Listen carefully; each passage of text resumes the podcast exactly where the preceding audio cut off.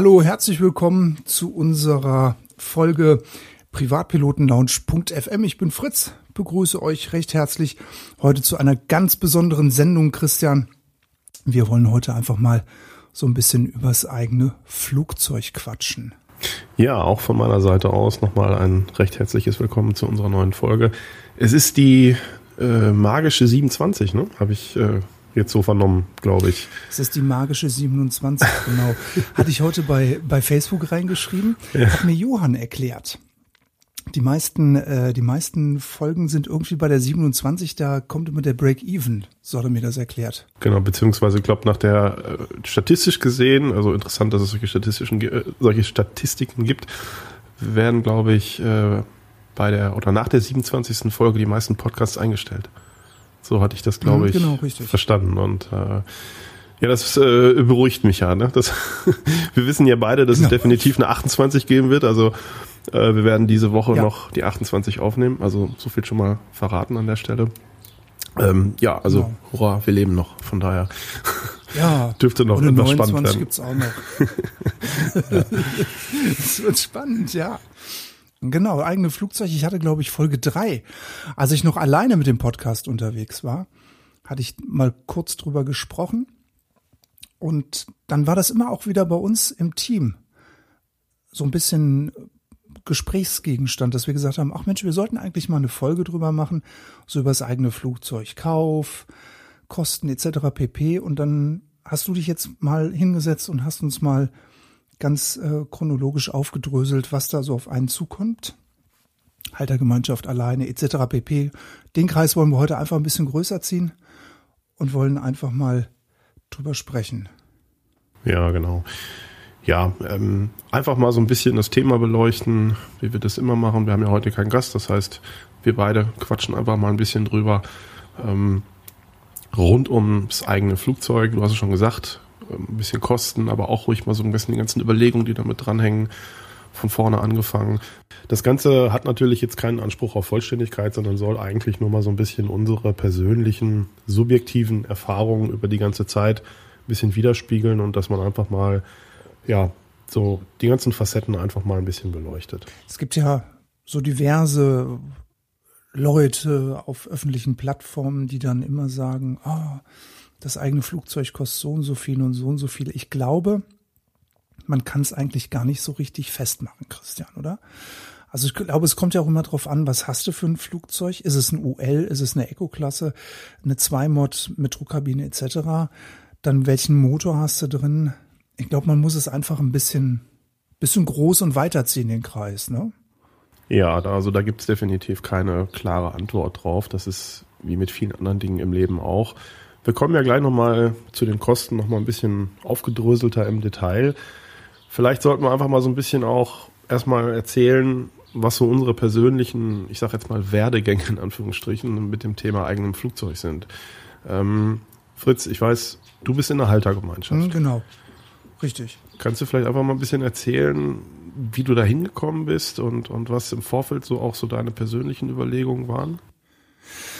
Ja, also ich bin lange im Verein geflogen. Da hatte sich nach meinem, nachdem ich den Schein hatte, hat sich für mich eigentlich gar nicht ergeben, dass ich, dass ich gesagt habe, ich kaufe mir jetzt sofort ein Flugzeug oder auch der Gedanke an eine Haltergemeinschaft, der war bei mir erstmal gar nicht gegeben. Und zu der Haltergemeinschaft bin ich so ein bisschen gekommen wie die Jungfrau zum Kinde. Ich war mit äh, zwei Kollegen bei der Lufthansa unterwegs. Mit dem einen saß ich in Washington abends beim Bier. So fangen viele Geschichten und, an. Äh, ja, genau. Wir, wir saßen abends beim Bier und dann habe ich ihm so ein bisschen erzählt, dass ich kurz vorher mit einem Co von uns geflogen war, der jetzt wieder seine PPL aufgefrischt hat und naja, der wird halt gern ein bisschen privat fliegen. Und dann warf er eben ein, ja Mensch, dann machen wir doch eine Haltergemeinschaft ja, dann machen wir eine mhm. Haltergemeinschaft. Okay. Ja, und dann. und plötzlich fandest du dich in einer Haltergemeinschaft wieder. Und schwuppdiwupp war ich mit zwei Kollegen verheiratet. ja, das, ja. also so Haltergemeinschaft, ja, ist, ähm, also das muss halt passen, ne? Wie, wie lange geht das jetzt schon? Wie lange, wie lange macht das äh, jetzt schon? Warte mal, wir sind jetzt seit ähm, Anfang März 2018 haben wir das jetzt, genau. Also etwas über drei Jahre jetzt. Mhm. Genau. Und dann, ähm, ja, bist du ja erstmal unbedarft, ne? Dann, also dann überlegst du ja auch erstmal gut, was willst du haben, ne? Und dann war halt so der Gedanke, Lufthansa Flugschule äh, Arizona verkauft die Bonnies und wir drei, ja, dann, dann nehmen wir eine Bonnie, ne? So, und dann okay. haben wir erstmal geguckt, was kann jeder so im Topf werfen. Ja, klar. Und als wir geguckt haben, was im Topf war und was wir dann gesehen haben, was die Flugschule für den Flieger aufruft, haben wir gesagt, das wird keine Bonnie. Sind wir raus. Ja. Und dann fängst du an zu suchen. Ne? Also es ist schon, ist schon eine spannende Sache. Ne?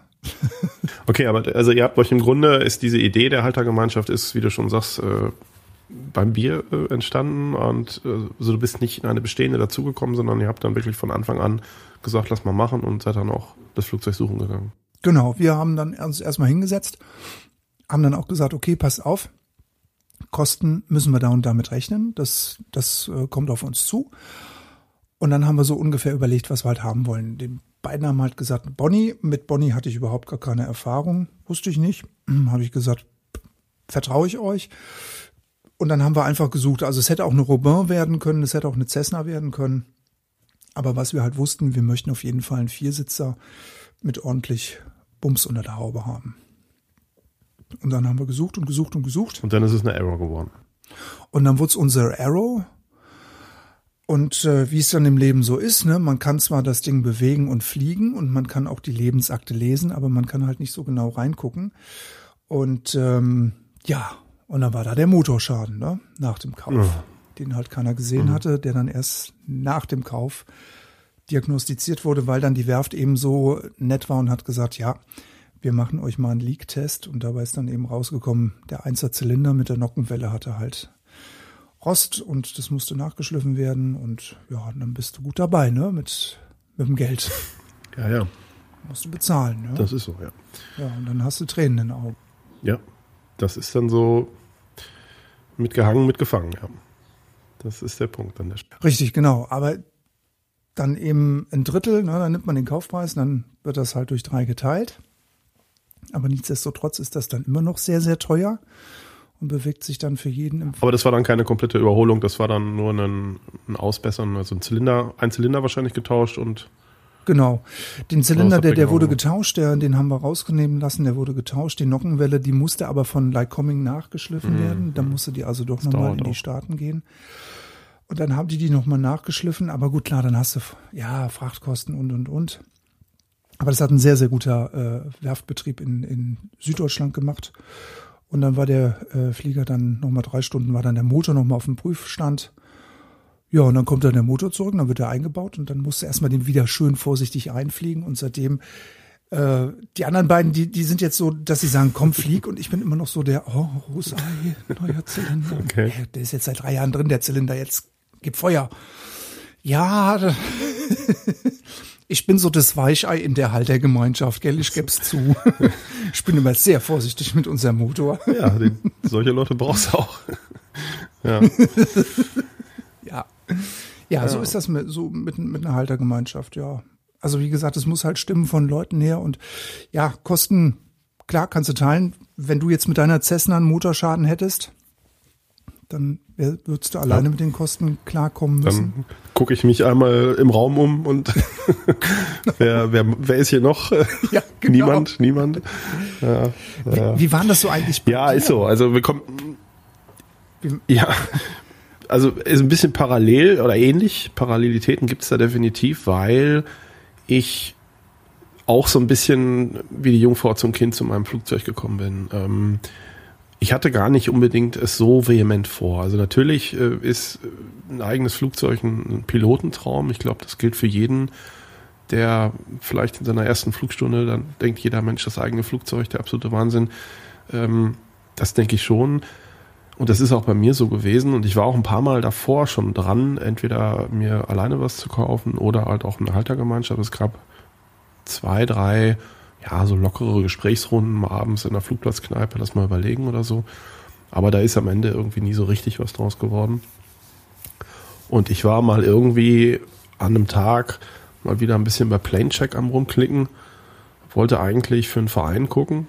Ähm, und ja, klick mich dann so durch Cessna und die durch die Baureihen und komme dann so bei 177 Cardinal an das Flugzeug fand ich immer schon irgendwie cool.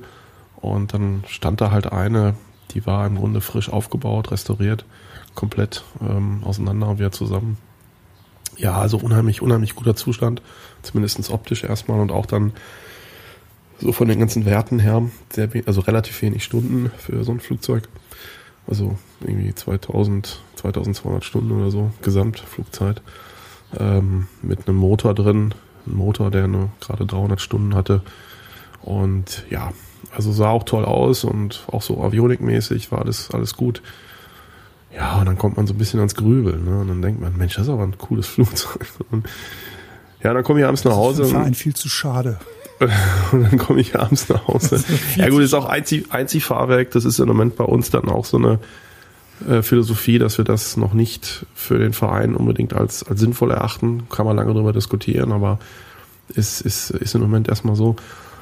Und ja, ich hatte mich da, wie gesagt, so ein bisschen privat verguckt und äh, habe dann abends beim Essen meine Frau gefragt, ich sage, du, was soll ich mir mal ein Flugzeug kaufen? Und dann sagte ich, ja, mach doch. ich dachte, die guckt mich zumindest ein bisschen komisch an und sagt, du spinnst jetzt. Äh, nee, aber dann sagt die einfach, mach doch. Und ähm, ja, dann habe ich da halt eine E-Mail hingeschrieben nach Traust Belgien. dich ja eh nicht. habe ich eine E-Mail nach Belgien geschrieben und habe äh, hab gesagt, schönen guten Tag, schönes Flugzeug. Ähm, can I have some more informations, details, pictures, etc. Ja, und dann schickt ihr das natürlich, ne? ist ja klar. und das sah immer alles noch besser aus. Ja, und ja, lange Rede, kurzer Sinn, das war irgendwie so ein langes Wochenende vor der Tür und dann wollte ich eigentlich nach Belgien fliegen, ähm, mir das Flugzeug angucken.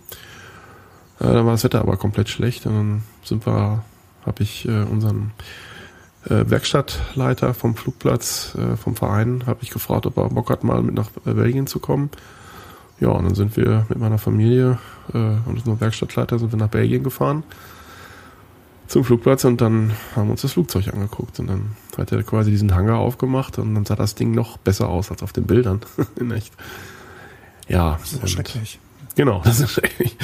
Ja, und dann Das ist ja schlimm. und dann war das schon mal also ein ziemlich guter Erfolg, dann auch Probe geflogen da. Und dann äh, musste ich allerdings drei oder vier Tage später, ich weiß gar nicht mehr genau, musste ich äh, beruflich in die USA und habe dann gesagt, du pass auf, ich, ich überlege mir das, es sieht gut aus, aber ob ich, ob er sich bitte noch zwei Wochen Zeit nehmen kann, wenn ich wiederkomme, dann gibt's die Entscheidung.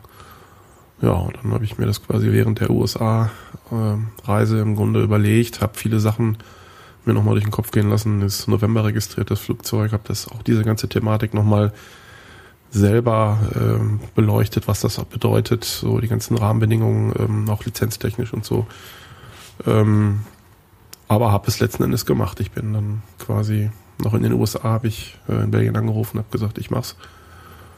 Ja, und dann haben wir uns irgendwann, sind wir ins Flugzeug gestiegen, sind äh, nach Belgien geflogen, haben dann nochmal eine Priva-Inspektion gemacht vor Ort. Und auch die war alles gut, also es wurde auch immer noch besser. Und ähm, dann haben sie abends mit nach Hause genommen. Und seitdem bin ich jetzt im Grunde seit ja, zwei Jahren stolzer Besitzer einer Cessna 177 Cardinal RG, Baujahr 1975. Ja, und habe das bis heute auch nicht bereut, sondern es ist einfach, ähm, es, es hat viele Dinge auf ein, wie ich immer sage, auf ein anderes Niveau gehoben von der Fliegerei. Dadurch, dass man ein eigenes Flugzeug hat, verändern sich schon viele Dinge. Äh, und es macht die Fliegerei aus meiner Sicht noch viel schöner, weil man einfach ähm, viel, viel freier ist. Und äh, das ist, glaube ich, auch mein Fazit jetzt vielleicht mal vorweggenommen äh, an der Stelle, dass das das kann man auch schlecht in Geld aufwiegen. Das ist, das muss jeder auch individuell für sich bewerten. Aber ähm, das war schon die richtige Entscheidung, auch wenn ich rückblickend, ja, was ich schon sagte, da eigentlich ein bisschen reingestolpert bin, beziehungsweise es war ein Zufall. Ne? Und äh, ich war jetzt nicht so, ich hab, es ist nicht so entstanden, Mensch, ich will jetzt ein eigenes Flugzeug und dann habe ich drei, vier Wochen rumgesucht oder so, sondern es war wirklich ein Zufall und es war so ein bisschen auch an diesem Flugzeug festgemacht. Ne? Und äh, Ja. ja, das, das ist so ein bisschen meine Geschichte, die zum Thema äh, das eigene Flugzeug. Ja. Also man kann ja eigentlich sagen, wenn man jetzt so die beiden Geschichten nebeneinander stellt von uns, die Vorteile, wenn du den Flieger alleine betreibst, die überwiegen eigentlich. Weil du bist dein eigener Herr, du kannst einsteigen, Klar, wenns Flugwetter passt, du fliegst alleine los, du musst keinen fragen. Ähm, den Vertrag machst du mit dir alleine. Ich musste einen Vertrag machen, wir müssten, äh, das muss ja alles abgesichert sein, da, da müssen Verträge, Regeln aufgestellt werden, wann, wie mietet man das Flugzeug oder wann kann man es haben, wie zahlt man in die Kasse ein, wo wird das Konto aufgemacht. Das sind ja alles Sachen, die du mit dir alleine ausmachst und dann ist ja eben einfach gut. Ja, ja natürlich, das ist, das ist sicherlich der Punkt. Ne? Ähm, ich sag mal, die, die, äh, die Einzelhalterschaft versus ähm, äh, Haltergemeinschaft, klar. Das ist, äh, eine Einzelhaltung ist, also wenn Kosten nicht betrachtet, natürlich immer besser, keine Frage. Aber gut, Kosten spielen überall in allen Facetten unseres Lebens eine Rolle. Ähm, und manchmal ist es ja auch so, dass Leute, die wirklich relativ wenig fliegen, dann vielleicht trotzdem sagen, Mensch, ich würde gerne nicht nur im Verein chartern können, weil da dann doch nochmal etwas andere Regeln auch, auch ähm, herrschen. Und für die kann natürlich die, die Haltergemeinschaft äh, vielleicht da an der Stelle auch ein, Mittelweg sein irgendwo. Ne? Also rückblickend muss ich einfach nur sagen, was ich eben schon auch, auch gesagt habe, das ist einfach die, die Entscheidung war, war richtig äh, bis heute gesehen. Und natürlich sage ich mal auch, dieses Erlebnis, das eigene Flugzeug abzuholen und zu sagen, ich habe jetzt ein Flugzeug, das ist natürlich für einen Piloten, glaube ich, das ist schon ein besonderer Moment, das muss man auch so, so sehen. Und äh, das, das kommt natürlich auch dazu. Das heißt, wir haben auf der einen Seite viele rationelle, fachlich sachliche Aspekte und Dinge, aber du hast natürlich auch Emotionen dabei. Ne? Das ist schon, das ist ein ganz wichtiger Punkt. Und auch dieses Mal zum Flugplatz fahren, du, ich fahr mal nach dem Rechten gucken, ne? Ja, dann, äh, ganz zu, klar. zu seinem zu seinem Flugzeug zu gehen und mal ein bisschen Reifendruck äh, äh nachzupumpen und äh, ein Navikarten-Update zu machen und solche Geschichten und einfach oder mal was auszuprobieren mit irgendwelchen GoPros und Audiokrempeln und so einfach so ne, so dieses ganze drumherum. Das ist schon schön auch und das hat finde ich auch noch mal ein ganz anderer Aspekt bei der bei der Geschichte, wenn du halt ein eigenes Flugzeug hast und ähm, der so vorher auch nicht so unbedingt da war, weil ich sag mal, wenn ich äh, ein Vereinsflugzeug bei uns gemietet habe, dann ist das erstmal das Eigentum des Vereins.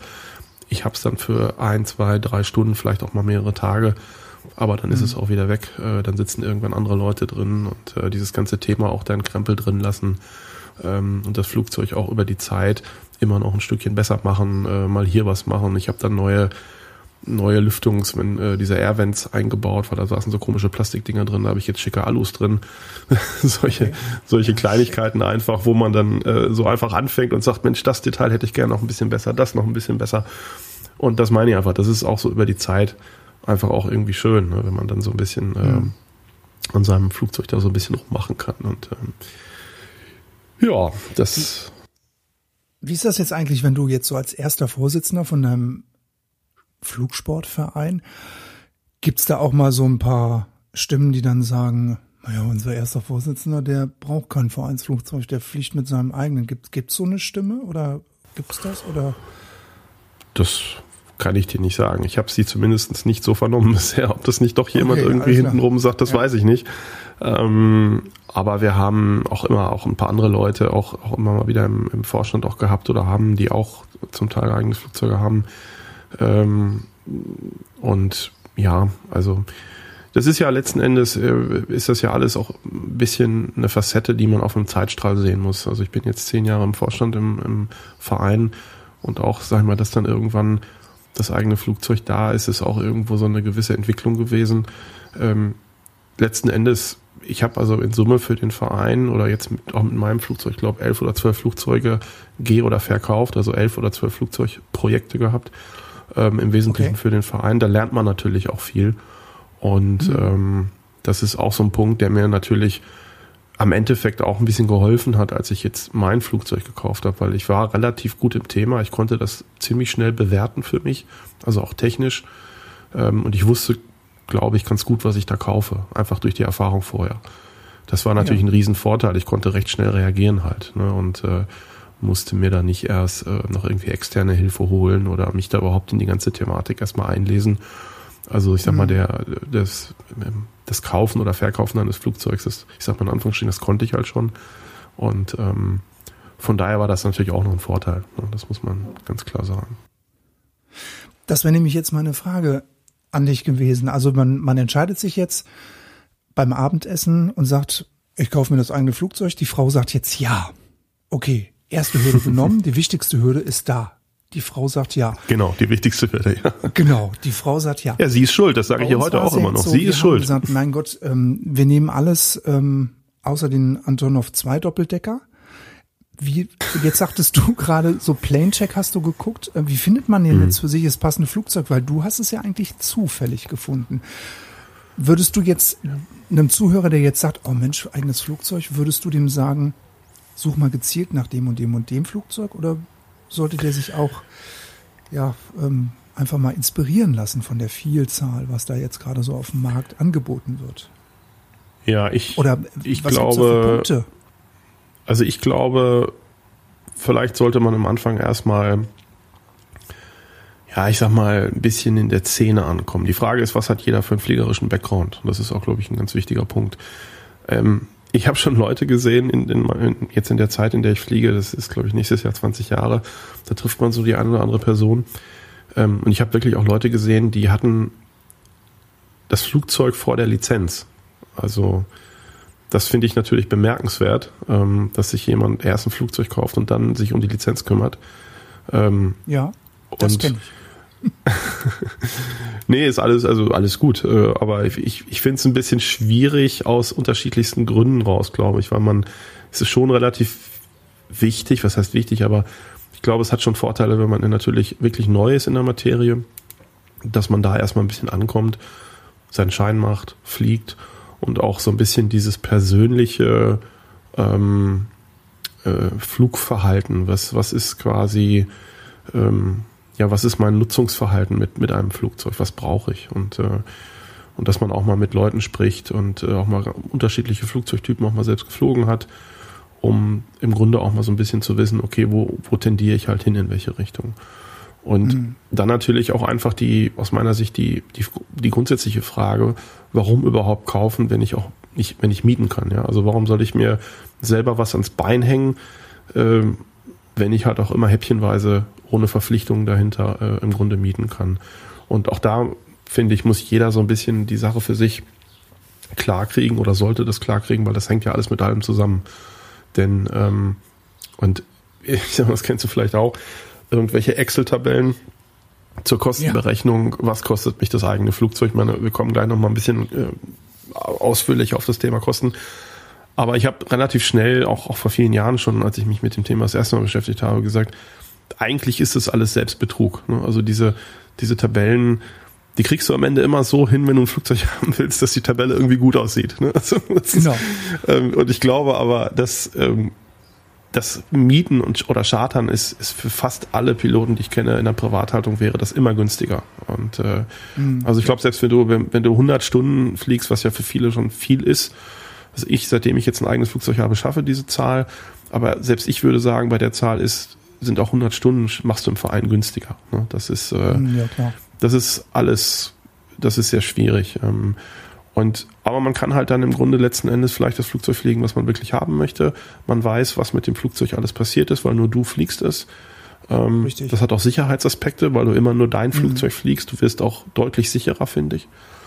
Ja. Und am Ende, und das habe ich ja eben auch schon gesagt, auch mein Fazit hier vorweggenommen eben, ähm, es ist Freiheit. Ne, du kaufst dir Freiheit, was, was schwierig in Geld aufzuwiegen ist und vielleicht ermöglicht es dir auch dadurch erst, wenn du vielleicht wenig Zeit hast, äh, und dann ist das Wetter wieder schlecht äh, oder der Vereinsflieger nicht bei oder beides, ähm, dass du überhaupt in die Luft kommst. Ne? So, und äh, das sind erstmal, finde ich, so die, die grundsätzlichen Überlegungen für den, Ver für den Kauf eines Flugzeugs. Und, und ja, ich sag mal, wie, wie ist das dann, wie mache ich so? Und dann hast du eben schon gesagt, Haltergemeinschaft. Da ist die Frage, wen kenne ich? Gibt es Leute, die auch in, in der Überlegung sind, das zu tun? Äh, und dann ist die Frage, kann man sich dann, weil du fragtest gerade, wie, ne? also oder was, was für ein Flugzeug kaufe ich oder wie, ja. da muss ich ja dann auch schon entsprechend wieder auf den Nenner kommen. Und ähm, ja, dann, äh, dann, dann, dann ist halt die Frage, ne? wie finde ich das passende Flugzeug? Und die, du hast eben schon gesagt, Plane Check ähm, ist sicherlich aus meiner Sicht so viel für Europa, glaube ich, so die die Plattform. So die Plattform, ähm, ja genau, das ist die Plattform eigentlich. Das ist die Plattform ja, und ne? also ja, meine, also erstmal einfach nur mal in den Raum werfen, retractable Gear. Einzelfahrwerk, ja. ja oder nein? Jetzt bist du mit vier Leuten, vier, vier äh, Kollegen sagen, mhm. wir kaufen uns ein Flugzeug. Zwei sagen starres Fahrwerk, zwei sagen Einziehfahrwerk.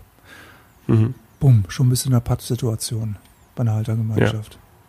Du für dich ja. alleine sagst, okay, ich nehme ein Einziehfahrwerk, klar, ist zwar teurer in der, in der Wartung, mhm. aber äh, ja, damit geht es ja dann schon wieder los. Ne? Das ist ja eigentlich nur so mal ein Punkt rausgegriffen vom Thema, was ist das richtige Flugzeug? Ne? Ja. Ja, also vielleicht nochmal so ein bisschen auch nochmal, weil wir da gerade sind, auch das Thema Haltergemeinschaft. Ne? Das Thema Haltergemeinschaft, du hast es ja auch eben anhand deiner, ähm, deiner Situation so ein bisschen geschildert und wir haben es jetzt auch so ein bisschen schon andiskutiert. Es ist halt irgendwo ein Mittelweg, wenn man vielleicht sagt, naja, ich, ich fliege halt nicht ganz so viel und äh, für mich alleine, die meiste Zeit wird das Flugzeug eh rumstehen, ist ja irgendwie auch doof. Also suche ich mir Leute, die, die mitmachen, sodass man auch dann auf eine gewisse Stundenzahl pro Jahr kommt. Man teilt sich die Fixkosten äh, man teilt sich den Kaufpreis. Ähm, ja, bessere Auslastung, wie gesagt. Und aber ich habe halt natürlich eine massive Einschränkung der persönlichen Freiheit wieder. Das ist einfach, das ist für mich der, der Hauptaspekt dabei. Und ich habe zum Beispiel mal gesagt, bei, bei meiner Entscheidung, dass ich, also ich habe mir einfach die Fixkosten angeguckt und habe die gesagt, kann ich das tragen, will ich das tragen? Ähm, weil ich sag mal, am Ende geht es eigentlich nur um die Fixkosten, die man laufende, laufende Fixkosten im Jahr. Äh, klar, Anschaffungspreis, da kommen wir gleich auch nochmal zu, nochmal gesondert, ist so ein Punkt, aber ich sag mal, Flugzeuge verlieren relativ wenig an Wert. Ähm, es geht eigentlich erstmal darum, in dem Moment, wenn, der, wenn die Kiste auf dem Hof steht und auf dich registriert ist, dann läuft die Uhr halt. Und, äh, Richtig, und da muss man sich die Summe eigentlich angucken und dann muss man sagen, okay, ähm, ist es mir das wert? Kann ich das vielleicht auch erstmal ein, zwei, drei, vier Jahre ausprobieren? Ähm, mhm. oder nicht. So und äh, das ist eigentlich finde ich die die wichtigste Entscheidung erstmal, wenn man jetzt schon auch über das Thema Geld spricht. Und ich, wenn ich das erstmal, wenn ich das mit Nein beantworte, dann überlege ich, ich sag mal Haltergemeinschaft oder ob überhaupt. Und weil ähm, der Preis, den ich zahle, dafür, dass ich mir auch nur eine Person mit reinhole, der ist aus meiner Sicht sehr hoch. Also hoch, hoch in Form von ja, natürlich. Nicht, in Entscheidung. Ne? Du bist also, nicht mehr entscheidungsfrei, ne?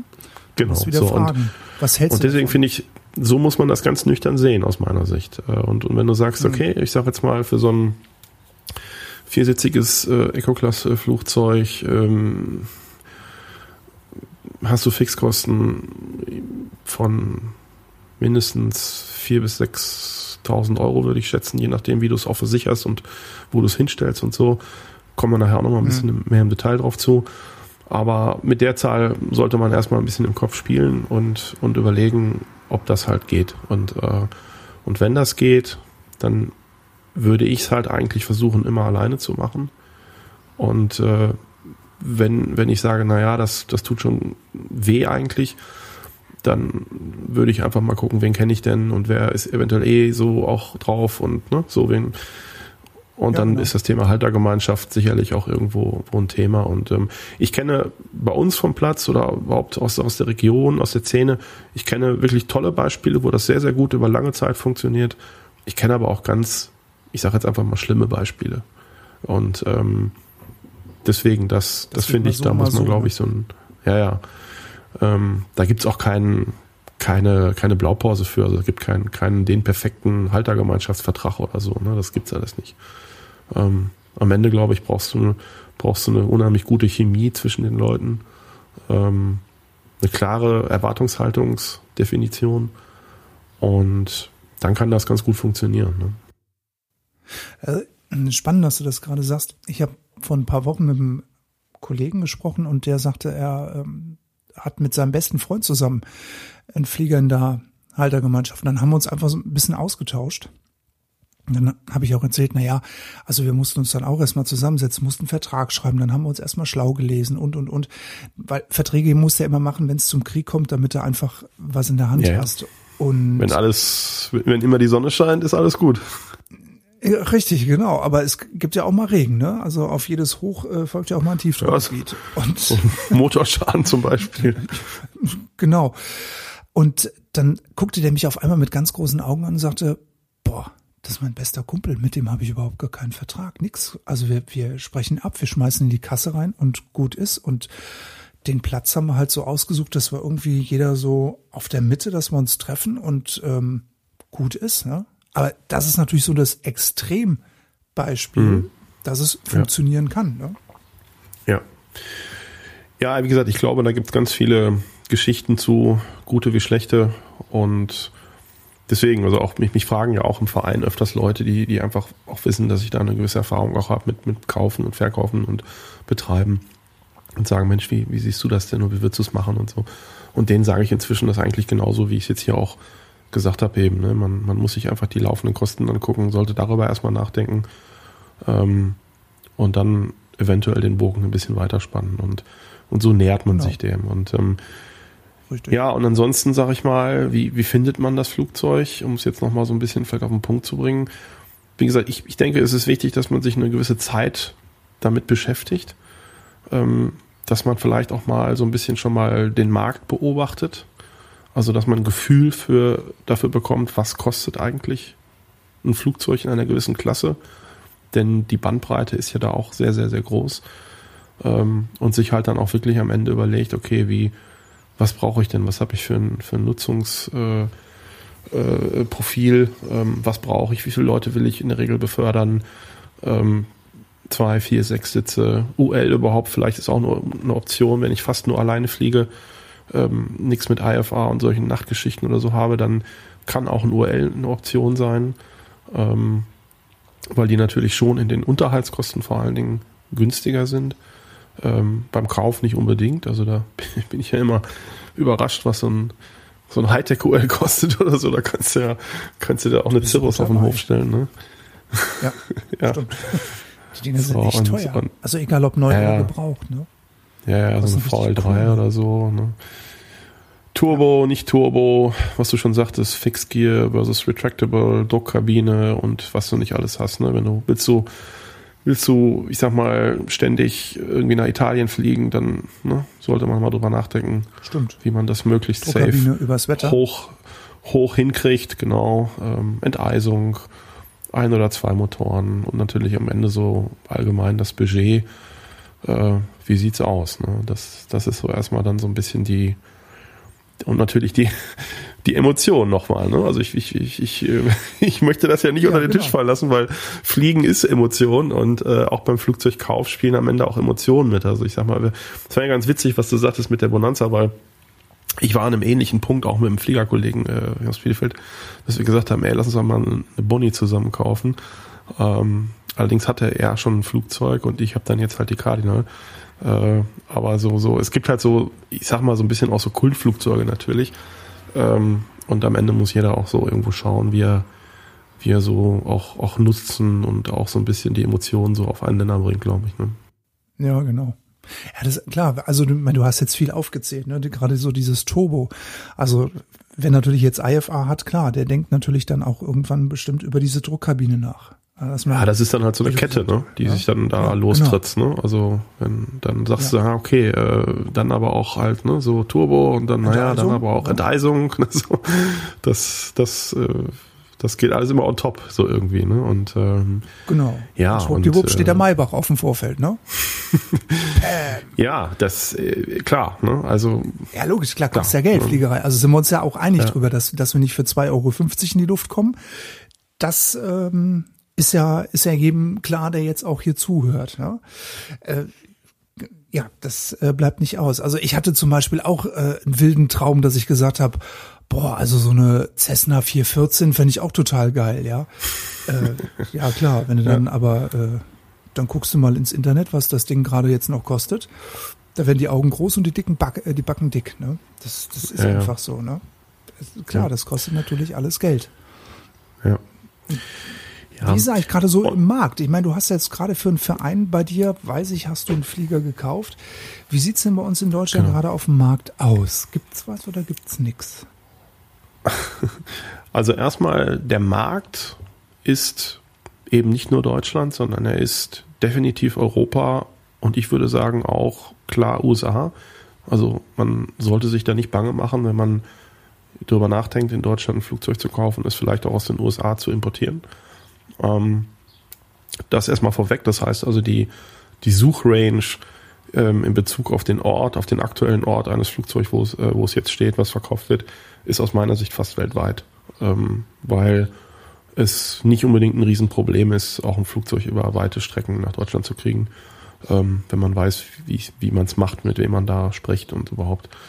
Ähm, das heißt, also der Markt ist, ist wirklich ein weltweiter und der Markt ist weltweit würde ich sagen, seit zwei Jahren sehr dynamisch steigend. Es ist ein, äh, ein Käufermarkt. Ja, also, äh, Entschuldigung, Verkäufermarkt.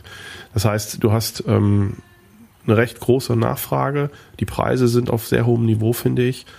Äh, du hast es gerade angesprochen, wir haben für den Verein gerade ein Flugzeug gekauft, wo wir relativ lange auch hinterhergesucht haben. Also es ist jetzt am Ende eine Archer 2 geworden, die wir aus Schweden geholt haben vor zwei Wochen. Mhm. Ähm, ich war an der Archer 3 dran bis März. Die haben wir dann aber am Ende stehen lassen. Aufgrund von einfach von viel, zu vielen Fragezeichen in Relation zum Preis. Also okay. da sollte eine, eine Archer 2 sollte äh, über 200.000 Euro kosten. Ähm, äh, und ja, das optisch war das alles gut, aber es gab zu viele Fragen. Ähm, ist lackiert worden offensichtlich, man konnte uns nicht sagen, warum. Ähm, und es waren auch deutliche Lücken, große Lücken in der Historie, also in der Dokumentation. Und mhm. der Markt ist wirklich, der Markt ist wirklich sehr angespannt. Das heißt, wenn man wirklich ein gutes Flugzeug findet, was, ich sag mal, von der Stundenzahl von der Historie, vielleicht auch von der Avionik her äh, interessant ist, dann sind diese Flugzeuge sehr, sehr schnell verkauft. Also die, die Archer 2, die wir jetzt für den Verein gekauft haben, da habe ich, also ähm, ich habe diese E-Mail bekommen, vom, vom Suchagenten. Man kann bei diesen Plattformen ähm, Suchagenten konfigurieren, dass man dann quasi ja. eine E-Mail kriegt, immer wenn ein, ein äh, Flugzeug einer, eines bestimmten Musters eingestellt wird. Und ich habe also sofort Kontakt dann aufgenommen mit Schweden und habe also äh, im Grunde gesagt, ähm, pass auf, schickt mir noch ein, zwei, drei Details. Und äh, wenn das passt, können wir gerne morgen einen, einen Vorvertrag machen und ich äh, schicke schon mal eine Anzahlung und den Rest besprechen wir in Ruhe um mir das okay. quasi überhaupt zu sichern, ja, also dass wir mhm. überhaupt den Daumen drauf haben.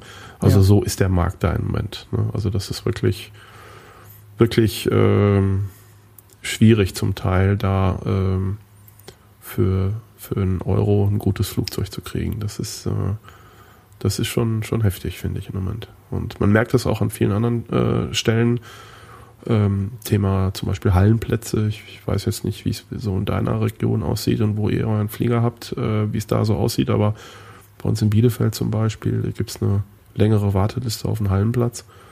Ähm, da, da war so in den Jahren zuvor, war da immer mal Bewegung, aber inzwischen wächst diese Liste immer nur noch an. Und äh, weil doch die Nachfrage nach, nach Flugzeugen ähm, und dem damit verbundenen Platzbedarf für, für einen Hallenplatz stetig steigt. Okay. Ist bei uns auch so. Also wir waren ja eine Zeit lang ähm, in Bremen mit dem Flieger. Das ähm, ist hier oben bei uns alles abgegrast. Du kannst, äh, wir wollten erst in Rothenburg Würmer abstellen, da hätten wir aber nur einen Außenplatz bekommen. Dann sind wir nach Ganderkesee gegangen. Das ist ein sehr, sehr schöner Platz. Das ist auch einer meiner Lieblingsplätze. Ich habe da immer noch ganz liebe Verbindungen hin.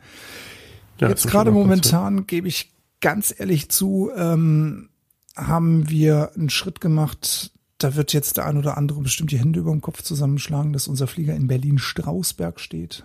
Also ich bin in der Lüneburger Heide zu Hause. Die anderen beiden im Rhein-Main-Gebiet.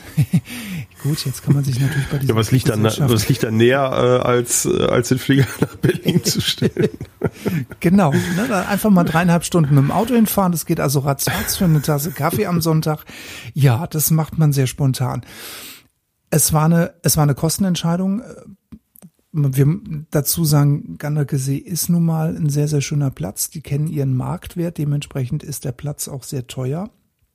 Und wir haben uns mhm. dann irgendwann mal entschieden, eben aus Kostengründen von dem Platz wegzugehen. Das haben wir auch offen und ehrlich mit dem Geschäftsführer kommuniziert. Der hat uns natürlich ein bisschen schief angeguckt, aber ähm, ja gut, es war halt unsere Entscheidung. Jetzt sind wir in Strausberg, jetzt bezahlen wir ähm, sehr viel weniger Geld, müssen aber natürlich diesen Zeitfaktor mit einrechnen, hm. der jetzt uns natürlich entsteht, dass wir jetzt so weit reisen müssen, um den Flieger zu holen. Ja, da habe ich quasi, also im, im direkten Vergleich habe ich da natürlich paradiesische Zustände. Ich brauche zehn Minuten ungefähr mit dem Auto bis zum Flugplatz. Und, äh, okay. Aber das ist du denn auch auf eine Liste dann bei dir? Jetzt mal, jetzt mal ganz. nee, ich habe äh, okay, meinen mein Vorstand. Ja, okay. Nein, ich habe meinen Vorstand, äh, meine Vorstandskollegen gefragt, ob ich äh, zumindest eine Zeit lang in der Werft mit unterkommen kann, weil wir gerade, äh, ich habe das Flugzeug zum Zeitpunkt gekauft, wo wir im Verhältnis im Verein relativ wenig Flugzeuge hatten, weil wir gerade in der Situation waren, dass wir die Zirren verkauft haben und noch nichts Neues angeschafft hatten. Und die Werkstatt äh, war zu dem Zeitpunkt noch in dieser Rezertifizierungsphase vom Luftfahrtbundesamt. Und wir hatten nicht so viele Kunden- und Mitgliederflugzeuge in der Werft. Und äh, da war halt so ein bisschen Platz und dann stand ich also eine ganze Zeit lang erst in der Werft. Ähm, also habe das auch bezahlt, alles ganz normal und, und bin dann irgendwann ist ein Platz frei geworden, ähm, weil leider ein Flugzeug ähm, auf einer Insel verunglückt ist. Ähm, am Ende war es nur, also war, war auch Personenschaden, aber kein, kein tödlicher. Aber dadurch ist halt wieder eine, ein Platz frei geworden und dann konnte ich eine Halle rüberrücken. Ja, das, da hatte ich, da hatte ich Glück und äh, okay. Aber es ist, wie gesagt, es ist sehr angespannt, was so die, die Situation in Bezug auf, auf Hallenplätze angeht. Und da ist jetzt auch gerade noch die Diskussion, ob wir da eventuell was machen. Aber das ist natürlich auch so ein Punkt. Ne? Also wenn ich dann sage, okay, ich will ein Flugzeug haben, dann kann man heutzutage auch nicht davon ausgehen, dass ich das mal so eben vor der Haustür stehen habe, wie, du, wie dein Beispiel ja auch zeigt. Ähm, hm, so nach dem Motto, also in der Regel, glaube ich, ist es bei den halbwegs frequentierten, funktionierenden Flugplätzen so, dass die jetzt nicht, also man kann nicht davon ausgehen, so schönen guten Tag, ich bin's, äh, ich hätte jetzt hier mal gerade einen schnellen Platz für meine Cessna oder so. Das wird in den meisten Fällen nicht so einfach funktionieren. Natürlich gibt's immer wieder Plätze in so ein bisschen die irgendwo, ich sag mal, ein bisschen abgelegener vielleicht sind, wo du was machen kannst, aber dann hast du ja wieder die, die Diskussion, wie komme ich da hin, ähm, was ist die Restinfrastruktur des Platzes, da müssen ja viele Dinge, müssen ja am Ende passen, finde ich, wo man am Ende sagt, das ist, das ist für mich das, das super Ding. Und nochmal, ich, äh, also ich, mir ist schon klar, dass, dass meine Zustände jetzt hier mit der Entfernung von wo ich wohne und überhaupt, ähm, das ist schon top. Ne? Da bin ich auch wirklich sehr froh drüber. Also man spricht ja auch mit vielen anderen Leuten, ähm, die teilweise auch sehr, sehr lange Anfahrten haben zu ihrem Flugzeug. Ähm, und dadurch überlegst du dir jetzt vielleicht manchmal auch, fahre ich jetzt wirklich zum Platz, wenn das Wetter auf der Kippe ist oder einfach nur mal eben eine Runde drehen, drei Landungen machen oder so, ne? So, so diese Geschichten. Das du bei einer Viertelstunde Fahrt, klar, dann springe ich mal ins Auto und wenn dann der Schauer dann doch über den Platz ist, weil er schneller genau. war. Am Ende setzt du dich vielleicht nur in den Biergarten von einer Flugplatzkneipe und triffst ein paar Leute. Genau. Ist auch gut. Ähm, ist auch aber klar, wenn genau natürlich. Das, was wir wollen. Ja, aber wenn du halt schon eine gewisse Anreise hast, dann überlegst du es dir. Ne? Das ist. Ähm, und dann gibt's ja. natürlich auch noch diese äh, Variation, wie wir sie auch hier vor der Tür haben, Fassberg. Ja, da sind die Heeresflieger stationiert und mhm. da darfst du nur am Wochenende fliegen und du darfst mhm. den Platz nur betreten, wenn du eine ZIP hast. Mhm. Jetzt bin ich noch aktiver Reservist, also ich komme natürlich auch noch mit meinem Truppenausweis aufs Gelände, das ist kein Thema. Aber versuch mal nach Fassberg. Ach so, du darfst dann keine, du darfst dann keine, keine Leute, äh, keine Fluggäste, die keine ZIP haben, mitbringen, meinst du? Oder? Genau, dann ah, können die okay. nämlich am Zaun stehen und Daumen lutschen, ne? Das ist ah, echt okay. doof. Die musst du dann irgendwo ja, hinbestellen und musst die dann, was weiß ich, wo abholen erstmal. Das ist natürlich zwar von der Bundeswehr nett, dass, dass man so Plätze dann eben hat. Da wird es auch bestimmt noch äh, Hallenplätze geben. Aber was willst du mit dem Fußgänger, wenn du mit dem am Sonntag mal schnell fliegen willst und kannst ihn nicht mit auf den Platz nehmen? Ist auch ja. irgendwie DOOF. Ne? Ja, definitiv. Ja. Ne? Ja. Gut, ja. das, äh, jetzt sind wir abgeschweift. So, jetzt wollen wir aber noch dazu, ähm, Du, wir waren beim Markt eigentlich also, und äh, genau, wir waren eigentlich also beim Markt. Ja. Markt. Also genau, ich, der USA genau, genau, also Markt allgemein. Also Markt allgemein ist, ist ja. eher schwierig im Moment, finde ich. Klar, es gibt immer was, aber wie gesagt, ähm, was günstig ist, ist teilweise dann auch zu Recht günstig, weil eben wenig Restlaufzeit auf Motoren, Zelle, Interieur nicht so toll oder irgendwie nur Dampfradios drin und nicht irgendwie ein, ein moderneres GPS oder so. Kein Autopilot, wie auch immer. Also wenn man ein Flugzeug findet, was wirklich im Verhältnis wenig kostet, hat das immer seinen Grund. Ähm, alles das, was irgendwie nett ist, was schick aussieht, was top ausgestattet ist, ist im Moment wirklich teuer. Und deswegen ja. sollte man halt auch in den USA schauen, also bei aso.com, controller.com, packen wir alles in die Shownotes. Ähm, genau. Und da auch mal äh, entsprechend schauen, wie ist so der Markt dort. Und ähm, man sollte sich da am Ende nicht verbange machen. Natürlich hilft es, wenn man vielleicht eine Kontaktperson in den USA hat, der man vertraut, die ähm, für die Recherche machen kann vor Ort auch, die, die vielleicht auch mal sich ein Flugzeug angucken kann, wenn man eins gefunden hat. Ähm, und die vielleicht auch, äh, ja, ich sag mal sowas wie Ferry und so organisieren kann. Da gibt's aber auch Dienstleister, die das professionell machen. Wir hatten oder wir haben einen Kontakt vom Verein, einen Deutschen, der äh, an der Ostküste wohnt, der für uns äh, im Grunde, ich habe zwei Pipers in den USA gekauft, der im mhm. Grunde das ganze Handling vor Ort für, von, für uns gemacht hat und der am Ende auch den Ferryflug gemacht hat.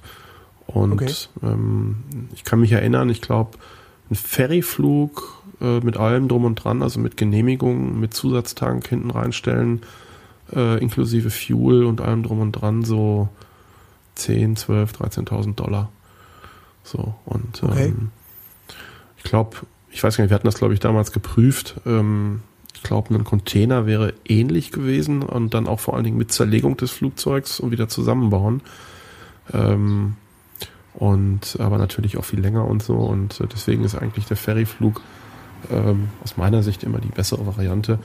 Aber es hilft, wie gesagt, schon, wenn, wenn man jemanden kennt, der, der vor Ort auch ist und einem so ein bisschen auch was abnehmen kann und dem man, der so ein bisschen als Vertrauensperson halt fungiert. Aber ich sag mal, in der Konstellation ist es natürlich dann trotzdem sehr interessant, sich auch den US-Markt dann anzuschauen.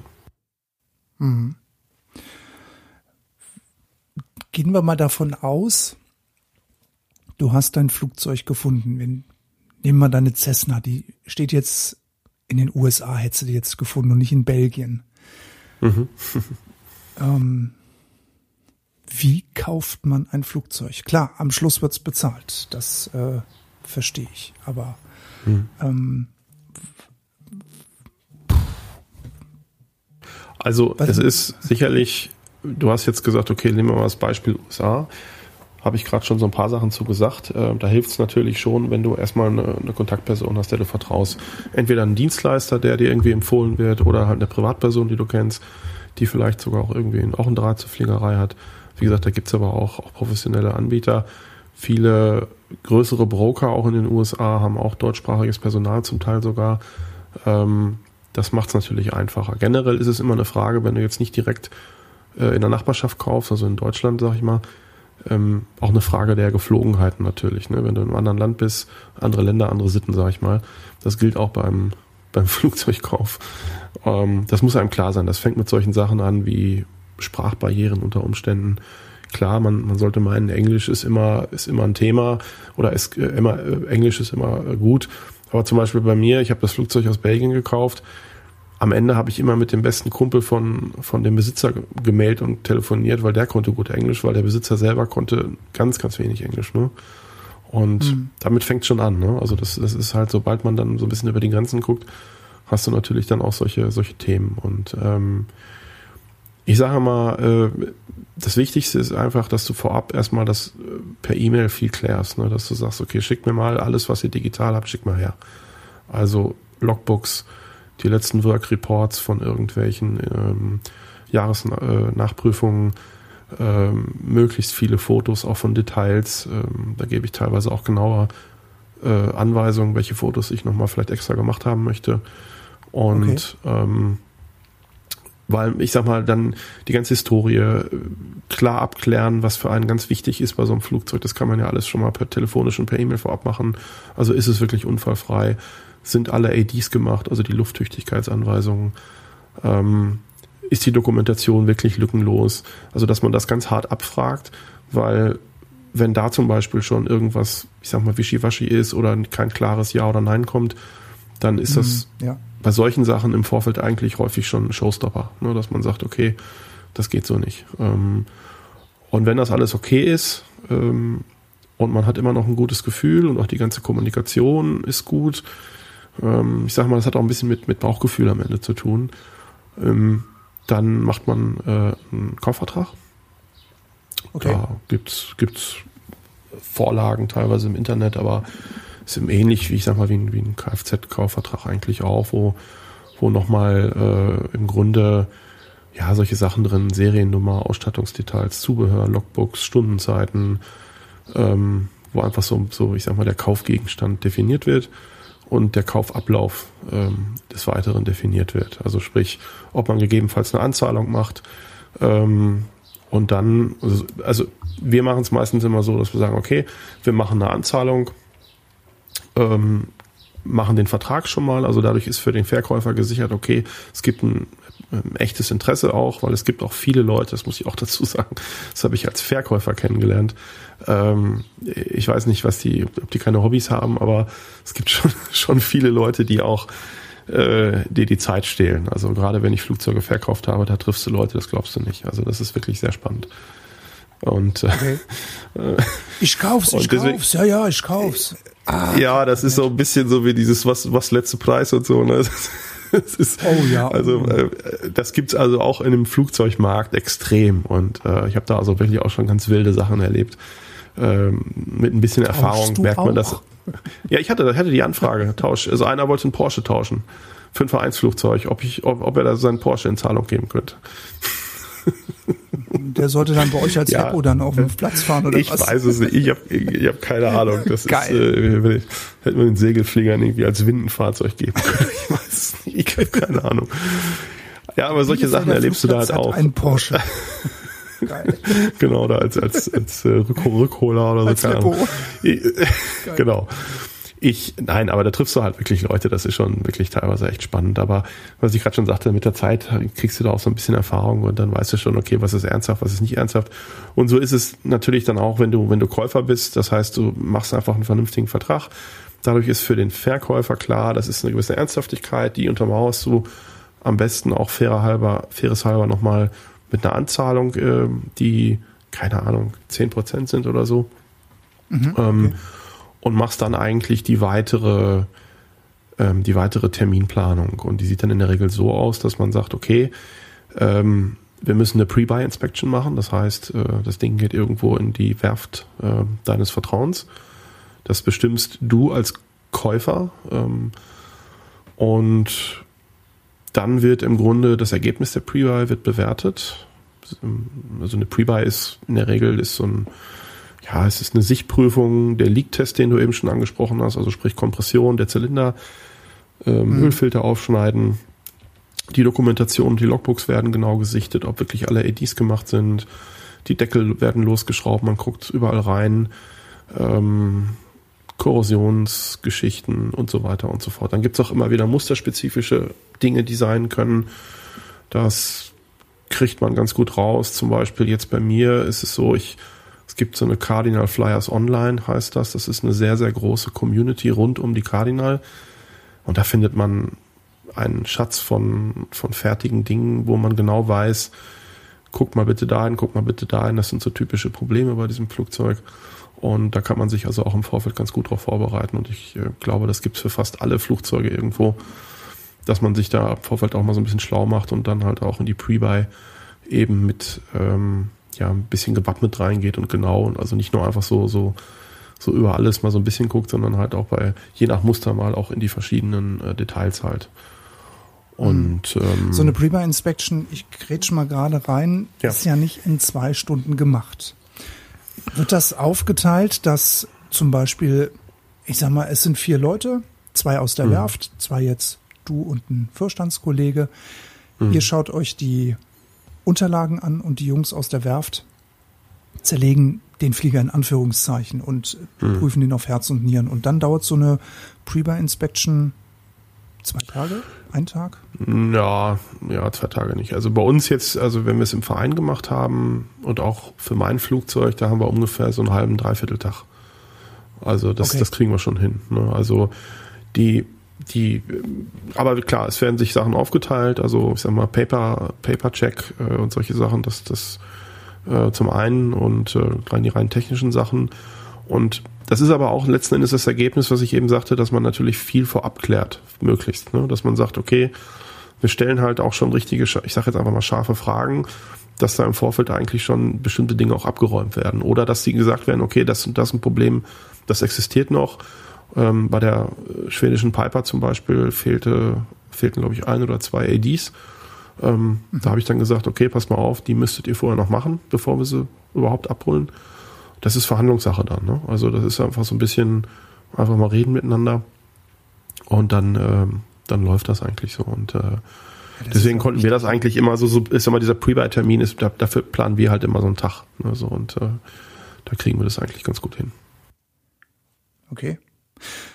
Wenn man jetzt scharfe Fragen, wie du es eben genannt hast, stellt und jetzt findet man scharfe Mängel.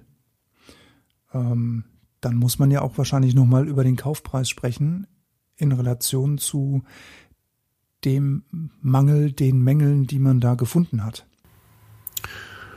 Genau, also das ist, ich sage immer, ich spreche das eigentlich immer dann mit den Verkäufern so, ähm, es gibt normale, ich sag mal, altersbedingte Geschichten, kleinere Sachen, wo man einfach sagt, na gut, das ist jetzt so, ich sage jetzt mal als Beispiel, die Piper aus Schweden, da hatten wir irgendwie links war eine Bremse undicht, äh, ein, zwei Nieten waren lose, solche Sachen. Ne? Das ist das aus meiner Sicht, okay. das sind kleinere Mängel. Ähm, da braucht man nicht drüber reden, da kann man vielleicht, je nachdem, je nachdem, wie früh man das weiß, kann man über kleinere Preisanpassungen oder ich sag mal, je nachdem, wie das Flugzeug dann zu einem kommt, ob dann noch jemand irgendwie Reisekosten hat, dann, dass man einfach sagt, komm, dann ist das okay oder so. Ähm, also so handhabe ich das zumindestens. Und ähm, wenn es halt wirklich schon, ich sag mal, gravierendere Dinge sind, die wirklich, also ich nehme jetzt mal an, wirklich ein Leak-Test, der wirklich schlecht, wirklich richtig schlechte Werte zeigt von ein oder zwei Zylindern, das sind natürlich dann schon, das sind ja No-Gos halt. Ne? Also da, da muss man ganz klar sagen, ähm, das geht so nicht. Ähm, und im Zweifelsfall halt sagen, okay, zwei Zylinder-Kits kosten, keine Ahnung, pro Stück 2000 Euro darüber müssen wir jetzt mal reden, plus Arbeitszeit. Ähm, und dann steht das halt zur Diskussion. Und dann kommt es halt okay. drauf an, wie der, wie der äh, Verkäufer das sieht. Ähm, da gibt's auch von bis, ne? Also ich sag mal, dass der das auch einsieht mhm. und sagt, naja, gut, das, das ist schon so, klar. Ähm, oder dass es halt Leute gibt, die sagen, naja, gut, okay, nee, aber wieso jetzt 2000 Euro plus Arbeit? Nee, das kriege ich, mache ich dann selber, das kriege ich als billiger hin oder so. Solche Geschichten. Ne? Das ist, ähm, das ist am Ende alles Verhandlung und ähm, deswegen, was ich eben schon sagte, ich glaube, da ist einfach auch so dieses Bauchgefühl, was ich, was ich meinte. Ne? Das, das spielt auch eine große Rolle. Mhm, ja. Du merkst ja, wenn du, also das Schweden-Projekt hat sich, glaube ich, auch über sechs, sieben Wochen gezogen. Ähm, und du merkst ja in der Zeit einfach, wie das alles so läuft. Ne? Wie, da war ein Broker dazwischen, das war sehr professionell, ähm, aber es war halt auch einfach eine gute Chemie. Wir haben oft telefoniert und so. Und äh, Fragen, die wir hatten, wurden sehr schnell, auch sehr professionell beantwortet. Und das ist einfach so das Gesamtbild, was sich dann mit der Zeit aufbaut. Und du kriegst dann entweder, wenn es gut läuft, immer ein besseres Gefühl mit der Zeit oder halt ein schlechteres. Ja, so und, ähm, ja. und so. Das ist ja nämlich jetzt nehmen. auch nochmal, was ich jetzt gerne von dir gewusst hätte. Du hast ja am Anfang gesagt, man lässt oder du lässt dir immer so viel wie möglich zuschicken. Äh, digital, was, was einfach geht. Her damit und schickt mal, damit ich da mal drauf gucken genau. kann. Jetzt genau. äh, kommt es zum Tag der Pre-Buy Inspection. Ähm, wo wäre denn oder wo ist denn bei euch ähm, der Break-Even erreicht, dass du sagst, so, ähm, rien ne va plus bis hierhin und nicht weiter, wir treten vom Kauf zurück, plus Bauchgefühl. Was, was wäre so hm. ein gravierender Mangel, dass du sagst, den Flieger, der hat noch verstecktere Mängel, wenn wir da jetzt noch tiefer in die Materie gehen, das kannst du vergessen, das ist ein, das hm. ist ein Seelenverkäufer. Was wäre das denn bei? Ja, also ich habe gerade schon gesagt, so Leak-Test ist natürlich immer so, was das Triebwerk angeht, äh, natürlich eine, hm. eine ganz wichtige Geschichte, weil man da natürlich schon auch so ein bisschen was daraus ableiten kann einfach. Und da stehen halt definitiv auch ganz klar oder relativ klar umrissene Kosten im Raum.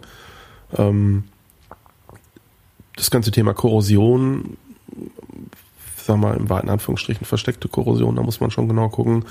Es gibt ja auch äh, je nach Muster besondere Korrosionsprobleme, die dann auch, auch gravierender sind. Ich sage jetzt mal zum Beispiel bei der Cardinal ist es so mit dem durchgehenden Holm. Ähm, da gibt es also diverse Dinge, die man checken lassen muss, ob der äh, Korrosion hat oder nicht. Ähm, und ja, so, so ist das einfach, ich sag mal, auch so ein bisschen nach Muster einfach unterschiedlich, wo man, wo man ein bisschen schauen muss.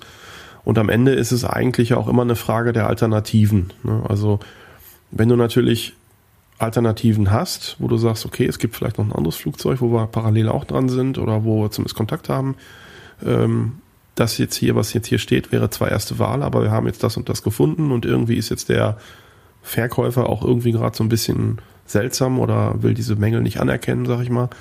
Da muss man halt mhm. schauen. Ne? Aber gerade das ist eben das Problem, was ich eben auch in Bezug auf den Markt meinte. Die, die Frage nach den Alternativen, die ist halt im Moment eher schwierig. Ne? Das ist einfach so der Punkt.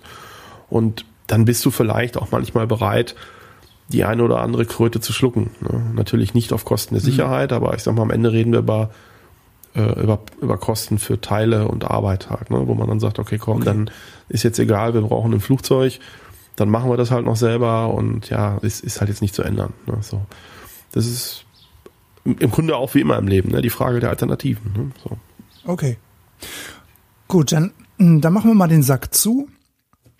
Die Pre-Buy-Inspection ist positiv äh, verlaufen. Ihr habt den Flieger bezahlt. Schwedisches, schwedisches Flugzeug, schwedischer Halter. Jetzt wird Bielefeld ja neuer Halter dieses Flugzeuges. Genau. Das ist gerade in der Mache. Funktioniert so. ah, okay, Halteränderung. Ne? Vielleicht genau, an der genau, Stelle ja. von unserer Seite Hinweis, Registrierung von SE haben die, meine ich, ne? Schweden genau. SE. Sierra Echo. Genau. Sierra Echo und wir mit Delta. Wir wollen darüber nochmal eine Sendung machen, Christian. Über genau. Halteränderungen, gerade weil du ja auch eine November-Registrierung fliegst. Vor und genau. nach. Das ist nochmal ein, ist noch mal ein ganz eigenes großes Fass, sag ich mal, was man da besprechen kann. Also sowohl in Bezug auf November, aber auch jetzt in Bezug auf, mit welcher Kennung fliege ich überhaupt rum. Das ist äh, nochmal ja. ein durchaus äh, eigenes, eigene Sendung wert, weil, weil man da auch sehr viele unterschiedliche Facetten auch betrachten kann. Das haben wir ja schon in Planung. Ja. Also bei uns ist es jetzt so, ähm, dass wir uns einfach überlegt haben, was machen wir jetzt? Da haben wir ganz am Anfang auch erst gedacht, so ja gut, dann machen wir irgendwie Delta, Echo und nehmen irgendwie den nächsten Buchstaben von einem vorhandenen Kennzeichen von uns schon. Ähm, ja, dann hatten wir sie da und dann haben wir aber irgendwie so vor dem Flugzeug gestanden und haben so ein bisschen rumphilosophiert und haben gesagt, naja, eigentlich können wir es auch so lassen, ne? weil ähm, Sierra Echo Schweden ist äh, EASA, also ist, ist überhaupt kein Problem, also kein Problem in Bezug auf äh, zu fliegen mit einer deutschen äh, EASA-Lizenz. Äh, mhm. Und äh, warum sollte ich mir den Hackmack antun, auf Deutsch gesagt? Also erstmal, ich muss ganz banal gesagt äh, da irgendwelche alten äh, Aufkleber runterkratzen und muss dann neue dran kleben. Das kostet auch schon mal ein paar hundert Euro. Ähm, ich habe den Aufwand der Registrierung, ähm, wo bei einem Wechsel von Schweden nach Deutschland das Flugzeug dann auch erstmal gegroundet ist. Und ich habe, wenn ein Delta dran ist, schnöde gesagt mit dem Luftfahrtbundesamt zu tun. ich will jetzt äh, nicht zu weit ausholen, aber ähm, das würde ich jetzt auch nicht als Vorteil verbuchen. das LBA. Ja, und wir kennen auch ein paar Leute, die, die mit Sierra Echo auch hier in der Gegend rumfliegen und die haben auch mal gefragt und haben gesagt, das ist alles super.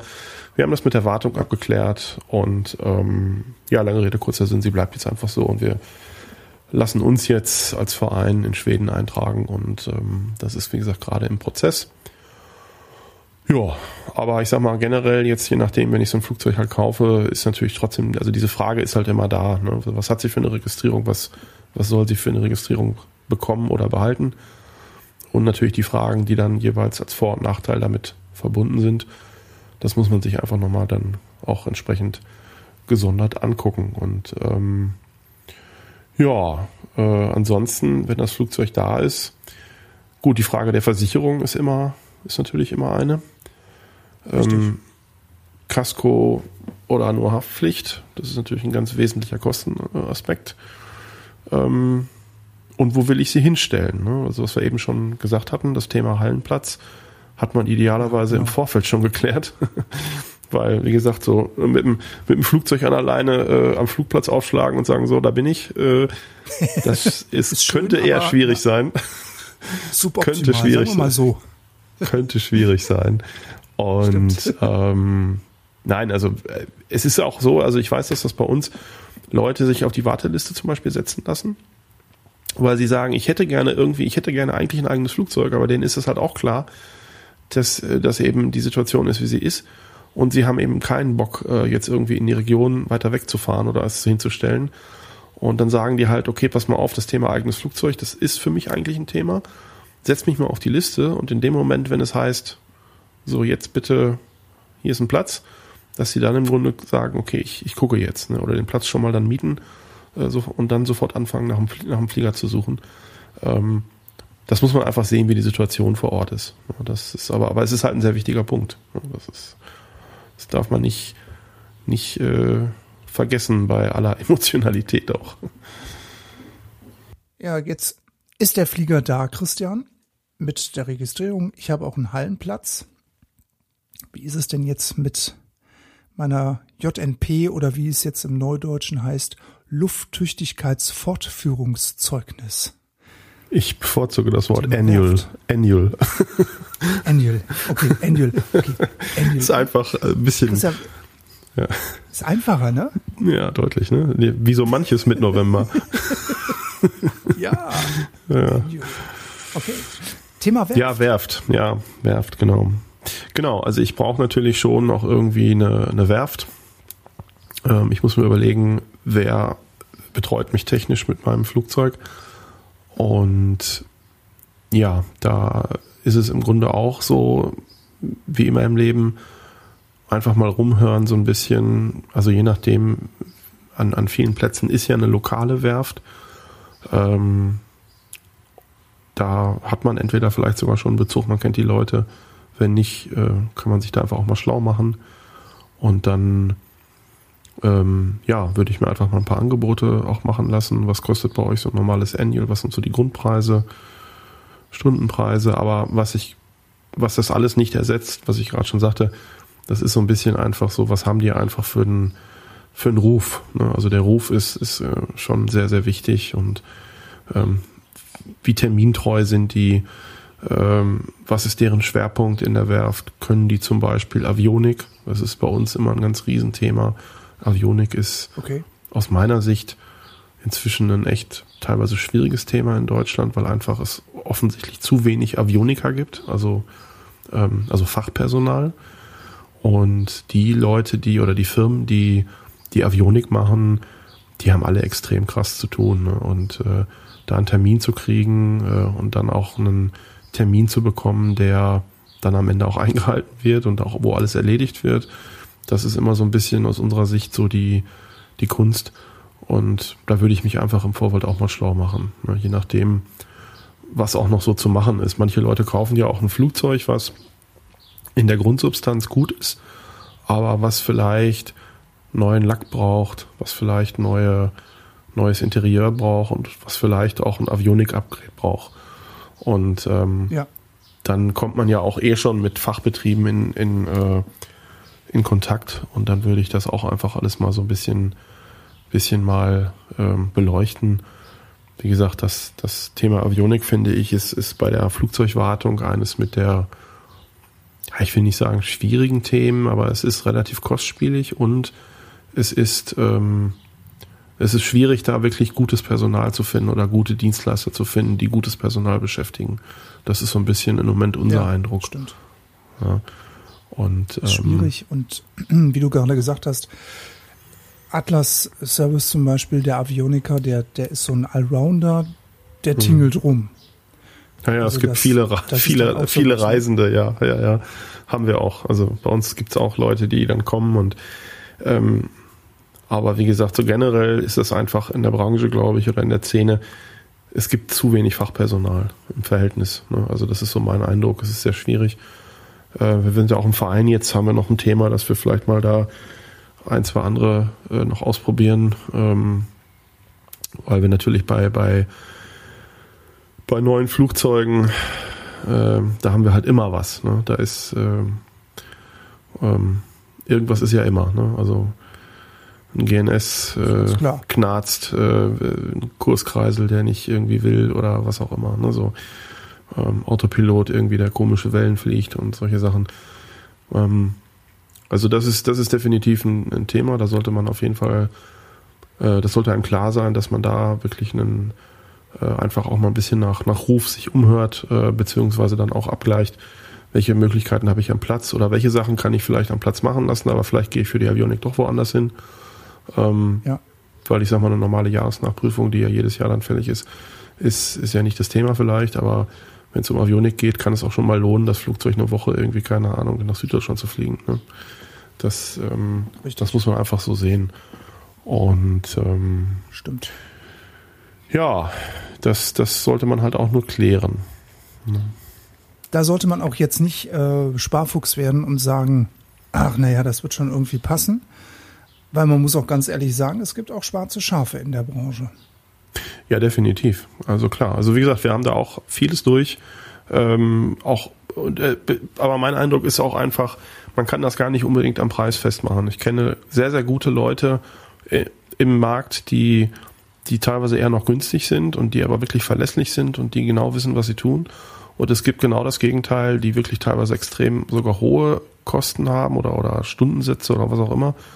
Und wo du dann trotzdem irgendwie, weiß ich nicht, nach zwei Wochen das Flugzeug abholst und sagst, weiß ich nicht, von, von sechs Punkten sind irgendwie gerade mal zwei oder äh, zwei wirklich erledigt oder so. Ne? Und äh, ähm, deswegen, man kann das ganz schwer bewerten und am besten kann man eigentlich ähm, das, das nach Ruf und durch, durch, ähm, durch Gespräche mit Fliegerkollegen am besten raushören und sich da Tipps holen, wie man Dinge macht. Ne? Was ja auch immer ein Riesenthema ist, ist dann auch, genau. was ich genau. eben schon sagte, Avionik-Aufwertung, da geht es ja um richtig viel Geld zum Teil.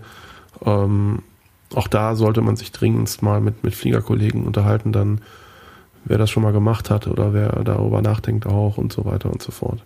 Weil da doch sehr, da geht es ja auch sehr schnell um, um mittlere fünfstellige Beträge auch teilweise. Hm. Richtig. Das stimmt. Hm. Ja, jetzt, wo wir schon bei Beträgen sind. Spannend. genau. Komm, jetzt hau mal raus. Jetzt mal ehrlich, wie ist das mit den Kosten? Ja, genau, komm.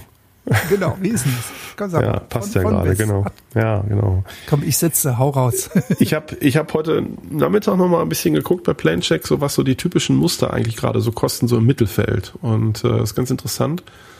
Also eine Piper Cherokee als Beispiel, ähm, da geht so bei 30.000 los schon. Ich habe mir die jetzt nicht im Detail angeguckt, das kann nichts, das kann nichts Wildes sein, aber wie gesagt, man kriegt eine Piper mit vier Sitzen für 30.000 Euro, aktuell bei Planecheck. Okay. Man kriegt eine 152 inzwischen im Mittel für 50 bis 60.000. Die sind teuer geworden. Ähm, wie alle Klassiker Und zwei eigentlich. Sitzer knackig. Ja, ja, ja, wie alle, wie alle Klassiker fast. Ne? Also das ist auch so, sind ja, so eine Handvoll genau. drin und die liegen alle so bei, ja, wie gesagt, so 50, 60 oder Inquire. Ähm, 182 habe ich mal geguckt, da gibt es ein relativ großes Mittelfeld, so auch so Bau, irgendwie Ende 70er, Anfang 80er irgendwas mit 130.000 Euro grob. Natürlich auch einige deutlich teurer, wenn sie denn neuer sind. Aber das ist so, da gab es ein relativ großes Mittelfeld.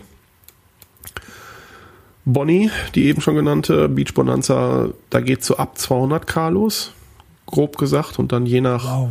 je nach Ausstattung und, und Stunden und so äh, natürlich nach oben äh, diverse Optionen.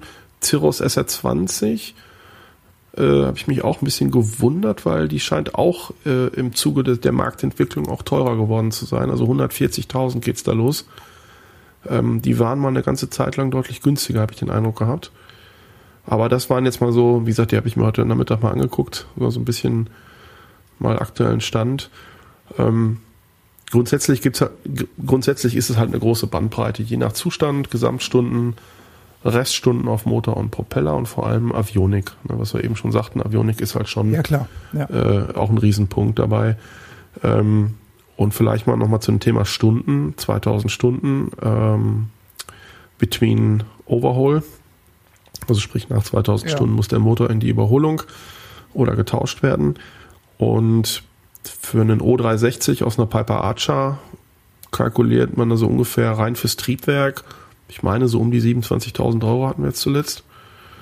Ähm, plus Arbeitskosten. Das Aber heißt, in natürlich- Summe Richtig, genau. ja, genau. Also es ist jetzt nur, dass, wenn ich vom Verein zum Beispiel jetzt die Angebote sehe von einer, von einer Motorüberholung, ich glaube, da liegen wir so, wie gesagt, bei einer, beim O360 so um die 27.000 Euro. Das muss man natürlich auf dem Schirm haben und das kann man ja im Grunde im Dreisatz rechnen. Ne? Also wenn du ein Flugzeug hast, was 1000 Stunden hat, since Overhaul, dann hast du halt ne, 13.000 plus, wie gesagt, Einbau noch. Ähm, hast du dann im Grunde schon mal als, als jetzt ganz nüchterne rechenbare Differenz halt irgendwo ne, gegenüber einem Flugzeug, was, was vielleicht noch frischer ist ne, von Stunden. Ähm, das gleiche gilt auch für einen Propeller, je nachdem, was da dran hängt vorne. Äh, zwei Blatt Star oder drei Blatt Verstell, ähm, ne, da hast du dann auch schnell einige tausend Euro. Und ähm, ja, das ist eben das, das große Thema Avionik halt. Ne? Das heißt, was wir eben schon sagten, das Nachrüsten ist relativ preisintensiv. Also ich sag mal so ein GTN 650 äh, mit Einbau und je nachdem, wie das dann mit dem Autopilot und so alles zusammenhängt, da bist du also auch schnell deutlich über 10.000 Euro los. Das, das ist so. Ähm, und je nachdem, welche Rolle der Autopilot spielt, kann es ganz, ganz schnell auch noch, noch deutlich teurer werden. Und so muss Ja, man natürlich, ganz klar. So ein bisschen, glaube ich, auch so die Preise bewerten. Ne? Das heißt, dass man sich im Grunde ähm, einfach auch den Markt, was ich eben schon sagte, mal eine Zeit lang wirklich beobachtet und dann ein Gefühl dafür kriegt. Ne? Wenn dann jetzt plötzlich eine Cessna auftaucht, die deutlich günstiger ist, dann wird man nach einer gewissen Zeit ein Gefühl dafür haben, warum das so ist. Und ähm, ja, das, äh, das heißt also, der, die Anschaffung ist halt, hat eine große Bandbreite und ist aber aus meiner Sicht relativ wertstabil. Das heißt, in dem Moment, wenn ich Geld gegen fliegendes Material tausche, dann, wenn ich mich nicht komplett dumm anstelle und, und ich sag mal, mir überhaupt keine Gedanken mache, dann ist dieses Flugzeug aus meiner Sicht erstmal, wenn es da steht, relativ wertstabil. Ähm, das, Okay. das Thema ist halt, und da, ich sag mal, da, was, was man dann in, investieren will oder kann, das muss halt jeder selber wissen. Ähm, Ja. Die, die, die spannende Nummer, was wir eben ja auch schon, an- schon mal so andiskutiert haben, sind halt das Thema Fixkosten. Fixkosten fällt in Richtig. dem Moment an, ich sag mal, wenn, wenn das Flugzeug auf dich registriert auf dem Hof steht, Thema Versicherung, Kasko oder nur Haftpflicht. Ne? So. Ähm, und also ich zahle für meine 100, Angabekosten haben wir dann auch wieder. ja, ich zahle für 100, für meine 177, kann ich offen sagen, glaube ich, 2700 Euro oder sowas pro Jahr. Die ist Vollkasko versichert. Ähm, bei einem Wert von 120.000 Euro und dann halt, ich weiß gar nicht, Selbstbeteiligung irgendwie, müsste ich jetzt lügen, weiß ich nicht, 2.000 oder 3.000 Euro oder so. Bin mir nicht ganz sicher gerade. Ähm, aber das sind so die Größenordnungen in Relation. Und ich kenne aber auch viele Privathalter, die sagen, nö, also wenn ich es kaputt mache, mache ich es kaputt. Ne? Das ist dann meins. Ne?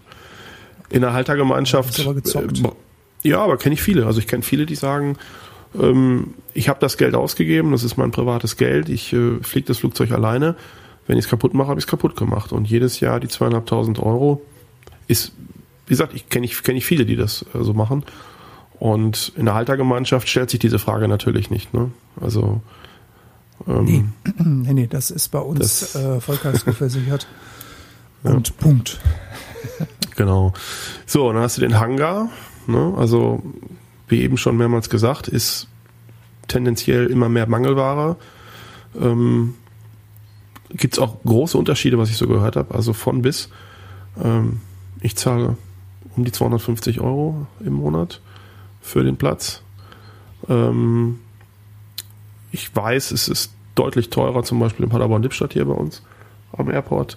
Ich kenne auch viele Plätze, Ja wo es gut, das ist natürlich jetzt auch Verkehrslandeplatz. ja, ja, klar. Ist Aber ich glaube, die haben zum ist- Beispiel noch Hallenplatz, aber da ist es halt noch deutlich teurer.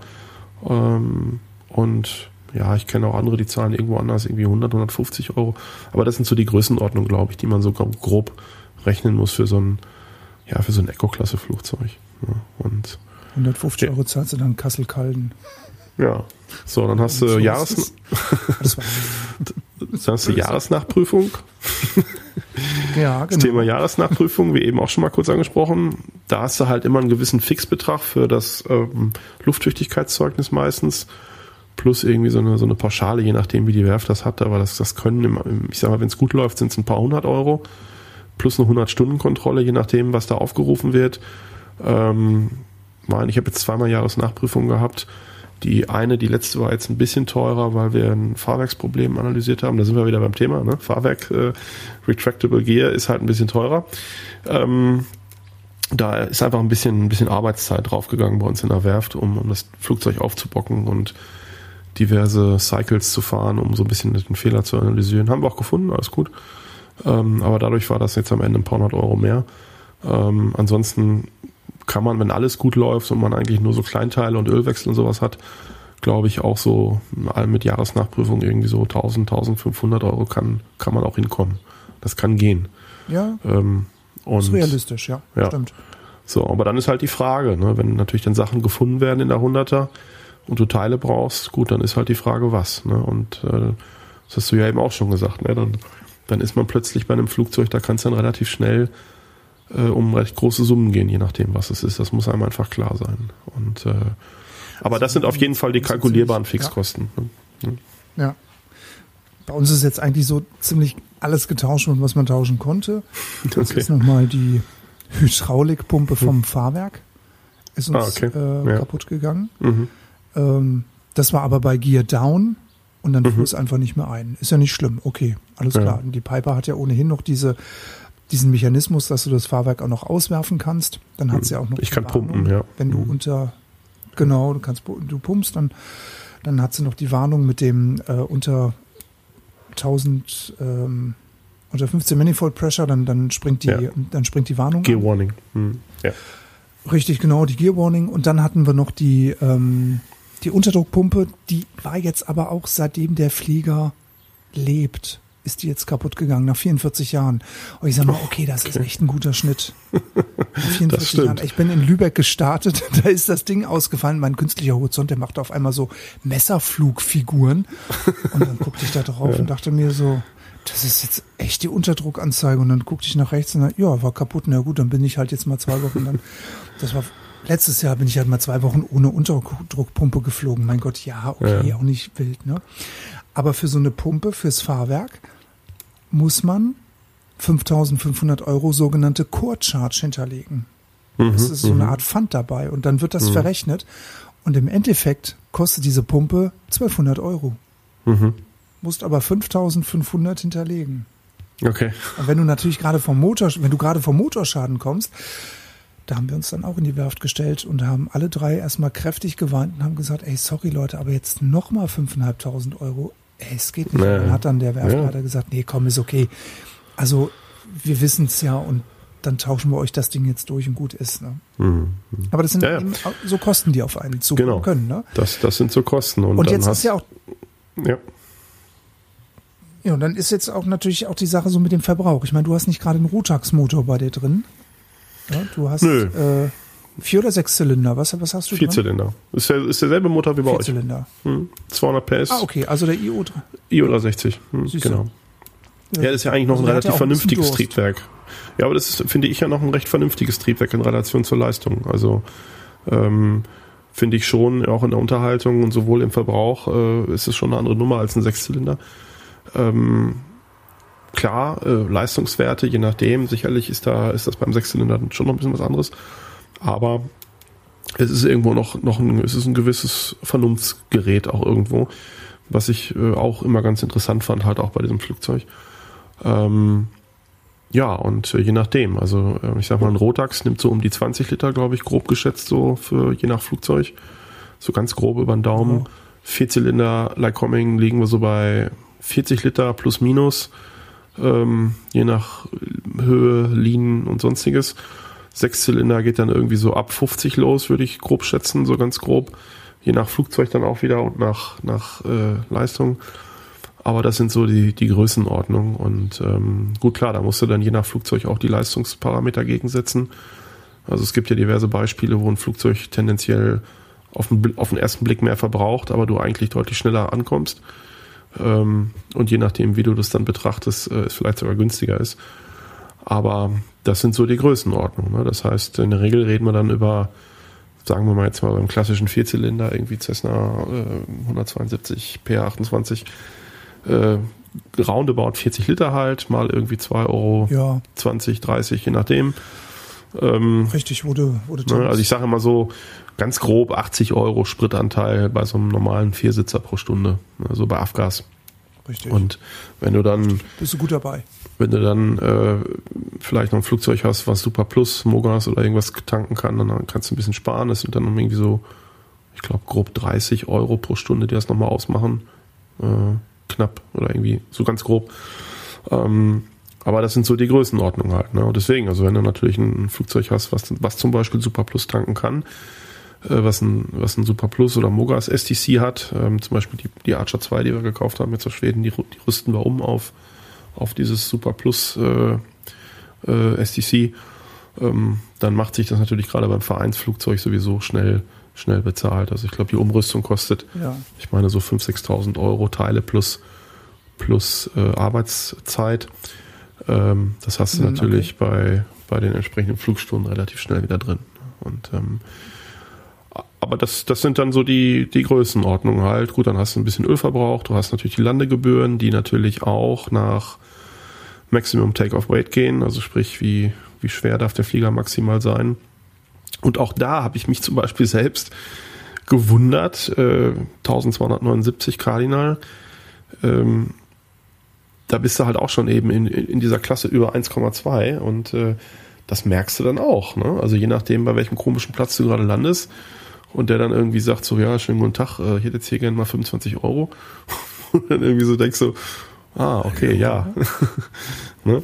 Also das ist, äh, so hängt alles mit einem zusammen. Ne? Also je größer und, und schwerer, desto mehr Kosten hast du eigentlich am Ende auch überall. Ne? Sowohl beim, beim, beim Verbrauch, bei der Unterhaltung, beim, bei, der, bei jeder Landung. Ähm, das ist so. Und, äh, und das muss man einfach so ein bisschen, ja, sich einfach alles mal angucken und mal so ganz grob, grob rechnen. Und äh, also ich kalkuliere halt, ich hatte jetzt, ich führe bei mir ziemlich genau Buch. Ich habe so eine kleine Datenbank, wo ich alles reinschreibe fürs Flugzeug, jede Rechnung einbuche, einfach nur so ein bisschen als, als Interesse. Und nach zwei Jahren kann ich sagen, dass ich also so ganz grob äh, ungefähr 8000 Euro Fixkosten im Jahr habe, äh, aus diesen eben genannten. Okay. Und dann halt, ja, wie gesagt, die, die, äh, die Variablen oder die Betriebskosten, das ist ja dann je nachdem, wie viel du fliegst und so, das ist ja dann, ja, ne, also erstmal nur Sprit, sag ich mal immer, ne? Also du musst ja dann alles andere hast du ja schon irgendwie bezahlt, ähm, beziehungsweise ist natürlich auch der Punkt, dass man, das ist ja auch immer so ein Ding, äh, Motorüberholung, diese, die genannten 2000 Stunden. Ich sag mal, wenn du jetzt ein Flugzeug hast, was ziemlich frisch ist mit dem Motor, dann ist dieser Zeitpunkt, wenn du als Privatflieger vielleicht nur 50 bis 100 Stunden fliegst, dann ist der weit weg. Aber tendenziell wird der Tag ja kommen. Ne? So, und das muss einem einfach auch klar, kommt sein. jedem, ne? ne? Das, ja. So, und, ähm, äh, und das halten auch ganz viele ganz anders. Ne? In den Haltergemeinschaften werden ja dann zum Teil auch entsprechende Rücklagenkonten auch gebildet. In der Privathaltung kenne ich eigentlich niemanden, der das so macht, also Alleinung, also der jetzt komplett alleine ist, sondern die Leute wissen halt, okay, das Triebwerk nutzt sich ab und es kann halt irgendwann mal der Tag kommen. Ähm, aber man muss es einfach zumindest irgendwo hinten im Kopf auf dem Schirm haben. Ne? So, das ist äh, Interessanter Aspekt, als wir unsere Piper abgeholt haben mit dem neuen Zylinder, habe ich mich mit dem Chef der Werft unterhalten und der sagte zu mir, er hat schon einige Flugzeughalter auf dem Hof gehabt, dass er gesagt hat, Leute, es wird Zeit für eine Überholung. mhm. Ihr müsst mit diesem Preis rechnen. Ich werfe jetzt mal einfach 30.000 Euro plus noch Mhm. einige ein. Und die haben ihm ins Gesicht gesagt, nö, ich fliege die Karre einfach weiter. Hm. Das ist natürlich, wow. Wow. Ja, gut. Ähm, ist, Muss ist jeder für Frage, sich selber ne? entscheiden, ne? Genau, das muss man für sich selbst entscheiden. On Condition, äh, wie es so schön heißt. Ähm, das ist auch bei uns immer mal wieder Thema, äh, teilweise in der Privathaltung von Mitgliedern, teilweise auch bei Vereinsmaschinen, Verlängerungen, 10%, 5%, diese Geschichten. Ähm, ja, klar, das ist Ist ein Thema. Habe ich auch keine, keine generelle Haltung zu. Also muss man, glaube ich, von vielen, vielen Themen abmachen, äh, ähm, fest dran festmachen, ähm, wie so die Gesamtsituation vom Flieger ist. Aber das ist in, das ist in der Tat so. Was man ja auch viel im Markt sieht, ist Triebwerk abgelaufen. Ne? Also äh, zwölf Jahre. Ähm, also wenn, wenn die rein aus einer Privathaltung kommen, die Flugzeuge, äh, dann passiert das auch schnell, dass ein Triebwerk einfach abläuft ähm, und eben nicht die Stunden hat. Ne? Also und auch da ist es dann einfach äh, on condition, muss man sich dann einfach das Gesamtkunstwerk angucken. Ne? Ja. Christian, persönliches Fazit von dir. Eigenes Flugzeug? Ja, nein, vielleicht. Eindeutiges Ja bis heute. mit mir gehen. Ja, okay, okay. Nee, eindeutig. Also bis heute erstmal würde ich sagen, nach zwei Jahren eindeutiges Ja. Ich habe das ja auch ganz am Anfang schon vorweggenommen. Ähm, einfach weil es mir persönlich genau die fliegerische Freiheit gibt, die eigentlich aus meiner Sicht zum Fliegen, so sollte es sein, um es mal so zu sagen. Ne? Das ist, äh, mir ist sehr klar, dass das sicherlich auch nicht jeder kann und will vielleicht. Ähm, und ich bin auch sehr dankbar dafür, dass ich das alles so auch, auch machen kann und konnte. Ähm, und mich bringt es, wie gesagt, deutlich weiter. Also das Flugzeug steht zur Verfügung, wenn ich Zeit habe und wenn das Wetter gut ist. Das sind die einzigen Dinge, um die ich mich noch kümmern muss. Und das ist in Geld nicht, nicht zu beziffern. Also ähm, das kann man schwer beziffern. Das ist für mich einfach ein, ähm, es ermöglicht mir Dinge, die ich vorher gar nicht so kannte. Ähm, ich sag mal, das ist wir, wir stehen hier abends am Grill, äh, es ist mega Wetter, freitags. Ich sag zu meiner Frau, wollen wir morgen auf die Insel fliegen? Ja, dann machen wir das einfach. Ne? Und ich muss in kein Buchungssystem gucken.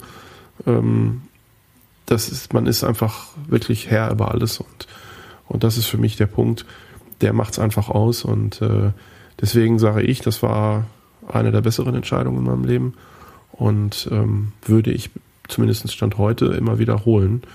Ähm, ja, und ich hoffe, dass ich das noch längere Zeit so machen kann. Das ist, das geht ja eigentlich jetzt erst richtig los. Ich, durch Corona bin ich da ja auch so ein bisschen, ein bisschen gestoppt worden, sag ich mal, oder eingebremst worden.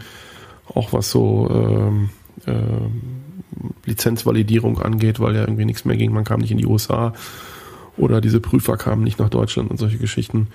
Ähm, das heißt so, das ja. richtige Abenteuer liegt noch vor mir. Ähm, von daher hoffe ich mal, dass das jetzt ab diesem Jahr äh, dann auch entsprechend richtig losgeht. Aber wie gesagt, so die Entscheidung selbst war, die war schon eine ganz gute, ja. Und bei dir? Ja, bei mir. Ja, alter Gemeinschaft, äh, eigenes Flugzeug. Ich habe ehrlich gesagt über das eigene Flugzeug für mich alleine noch nicht nachgedacht. Mhm. Aber ich würde wieder eine Haltergemeinschaft, ja. Wenn mhm. es wieder so schön passt, ja, kann ich mir wieder vorstellen. Das ist eben so dieser, dieser Punkt. Es ist diese Freiheit, die ich so nicht kennengelernt habe oder nicht kenne, wie du sie kennst, dass du zu mhm. deiner Frau sagen kannst, komm morgen auf, ab auf die Insel. Ähm, ich bin es gewohnt zu fragen. Ich möchte gerne in zwei Wochen ja. den Flieger haben. Wobei wir auch wiederum sehr flexibel sind, was die kurzfristige Reservierung, nenne ich es jetzt mal, mhm. bei uns betrifft. Ja. Das geht. Wir können auch mal schnell bei uns in die WhatsApp-Gruppe reinschreiben, ey Jungs, ähm, morgen oder übermorgen äh, geiles Wetter, ich ähm, möchte den Flieger gerne zwei oder drei Tage haben. Mhm. Dann, äh, klar, brauche ich eine Zweidrittelmehrheit, aber die bekomme ich auch. Habt ihr, habt ihr da eigentlich ja. ein, ein, konkretes Verteilungssystem, wer Anrecht auf wie viele Stunden, bestimmte Tage, Wochenenden oder so hat?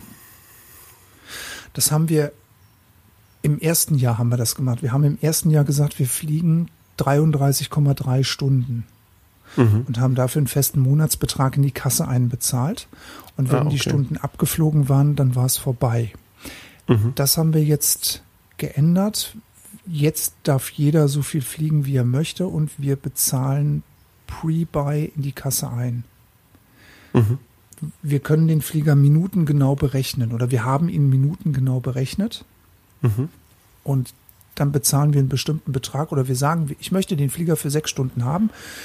diese sechs Stunden mit dem Betrag multipliziert, zahlen wir Prebuy auf unser Halterkonto ein. Mhm. Und wenn es nicht passt, müssen wir innerhalb von drei Tagen nachbezahlen. Und wenn Guthaben okay. da ist, wird es mit dem nächsten Flug verrechnet. So haben wir es ah, gemacht. Okay. Mhm. Das hat unser, unser Finanzminister, nenne ich, nenn ich ihn mal, hat das. Das heißt, so, ihr habt dann auch also einen, äh, einen festen Minutenpreis all in, also nass, inklusive ja. Fuel. Und äh, wenn einer Richtig. tankt, dann wird die Quittung eingereicht. So. Nee, da, das mache ich. Na, das, das machen wir nicht. Wir, wir haben einfach nur den festen Betriebskostenpreis mhm. für 60 Minuten. Und Sprit machen wir dann extra. Oder wir, wir tanken okay. halt bei uns am, am Platz. Aber ich muss ehrlich sagen, wir haben RBP und die finde ich echt teuer. Und ähm, nach unserem Interview mit AeroPS habe ich mich jetzt sehr intensiv mit der App beschäftigt und habe jetzt geguckt, wo man tanken kann. Und dann ziehe ich das jetzt alles über AeroPS, äh, ziehe ich mir das raus.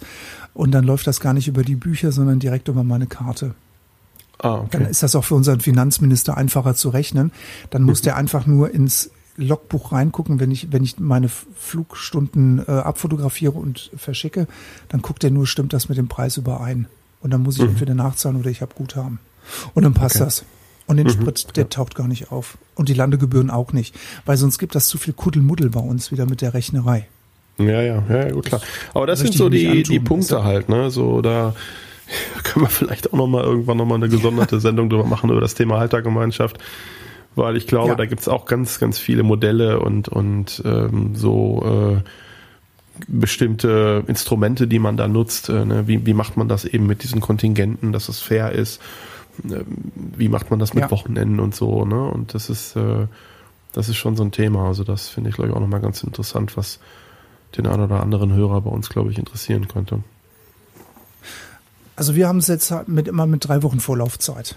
Also mhm. drei Wochen im Vorlauf sollte man Bescheid sagen. Jetzt ist es halt gerade so, der Flieger ist jetzt gerade aktuell in Aschaffenburg im Rhein-Main-Gebiet seit mhm. Mitte diesen Monats bis zum 30. Mhm. Weil die beiden wohnen da unten und die haben gesagt, Mensch, schönes Wetter fliegen und die 50-Stunden-Kontrolle steht an. Deswegen ist er jetzt gerade in AB. Mhm. Und dann kommt er, ich hatte jetzt schon im Mai Bescheid gesagt, dass ich gesagt habe, ich möchte gern fürs Cessna-Treffen den Flieger haben, vom 9. bis 11. Und dann haben die gesagt, klar, kein Thema. Dann steht er für mich bereit, weil ich es früh genug angemeldet habe. Und am 9. kann ich dann nach Strausberg, kann mir den Flieger holen und dann habe ich meinen Betrag einbezahlt und dann sause ich mit der Karre rum. Und okay. wenn ich, wenn es mich jetzt richtig reißt und der Dienstplan gibt's nächsten Monat her, dann kann ich auch sicherlich die nochmal in die Gruppe schreiben, ey Jungs, ich möchte schon am 8. irgendwie los, weil ich noch, hm. was weiß ich, meinen Bruder besuchen möchte oder ja. äh, sonst irgendwas vorhab. Und dann sagen aber, die auch, ja klar, ist kein Thema. Hm. Ja. ja, aber das sind so, das sind dann eben genau diese Dinge, ne, die, die, äh, wo ich sage, da muss, das fällt für mich in diesen Bereich Chemie, ne, da muss die Chemie passen, ne, so. Und dass so ein bisschen auch die, ja. die Erwartungshaltung untereinander so ein bisschen auf einem Level ist, ne, das ist, äh, geben und nehmen, ne, so. Und, ähm, Stimmt. Wenn das so ist, glaube ich, äh, dann, dann kann das gut funktionieren. Aber ja, wie gesagt, es gibt halt auch viele, was heißt viele, aber ich, ich kenne, was ich schon sagte, ich kenne solche und solche Geschichten. Ne? Also gibt sehr gute, die funktionieren, ja. und es gibt aber auch Geschichten, wo ich sage, oh Gott, oh Gott, die Leute gucken sich heute nicht mehr mit irgendwas an. Ne? So, das ist. Aber. Ja, ist so schade. Ja, ja, ja gut, klar, ja, aber weißt du, das ne? ist so, wenn, wenn, ich sage jetzt mal, einer schmeißt das Flugzeug hin, ne, so, äh, es gibt unterschiedliche Meinungen über die Schuld des Piloten, auf Deutsch gesagt. Ähm, dann mhm. hast du schon mal ein Riesenthema da im Raum stehen. Ne? So. Ähm, so ja, und, je nach, ne, und je nachdem, wie die Versicherung ne? und je nachdem, wie die sich, wie die Versicherungssituation geregelt ist, so, ne? Und äh, und ja, und je nachdem, was dann da auf dem, auf dem Deckel steht an Schaden, ja, und Ausfall auch, ne? Und solchen Sachen, das ist schon ein äh, Riesenthema. Ne? Und ähm, deswegen, also von daher, äh, schön, wenn das bei euch so, so gut funktioniert und auch so auf ja, ich sag mal, auch viel auf kleinem Dienstwege in Anführungsstrichen. Das ist viel wert, ne? weil letzten Endes ist es ja einfach auch eine, eine schöne Geschichte und ähm, die möchte man sich ja eigentlich nicht mit solchen Formalitäten, sag ich mal, irgendwo ähm, belasten. Ne? Stimmt. Das ist richtig. Es hat mir ja. wahnsinnig viel Spaß gemacht, Christian. Ja, war, war interessant, mal so ein bisschen locker zu quatschen über, über genau dieses Thema denke, wir werden, was so ein paar Detailthemen, die da links und rechts dranhängen, haben wir eben schon gesagt, so Registrierung ähm, November oder andere Länderregistrierung, da werden wir noch mal was zu machen. Ähm, Haltergemeinschaften gerade gesagt, vielleicht kann man da auch mal was, was eigenes noch mal zu machen, weil das, wie gesagt, glaube ich, schon auch ein Thema für viele ist. Ähm, so einfach so mal Erfahrungs, Erfahrungswerte und so. Ähm, Genau. aber ja, vielleicht mal so zum, zum Einstieg mal so ein bisschen auch aus dem Nähkästchen geplaudert, was wir so jetzt erlebt haben jeweils. Ähm, ist vielleicht für den einen oder anderen auch mal, ich sag mal, der eine oder andere Gedanke dabei, wo man sagt, ah ja, da habe ich noch gar nicht so drüber nachgedacht oder so. Ne? Stimmt.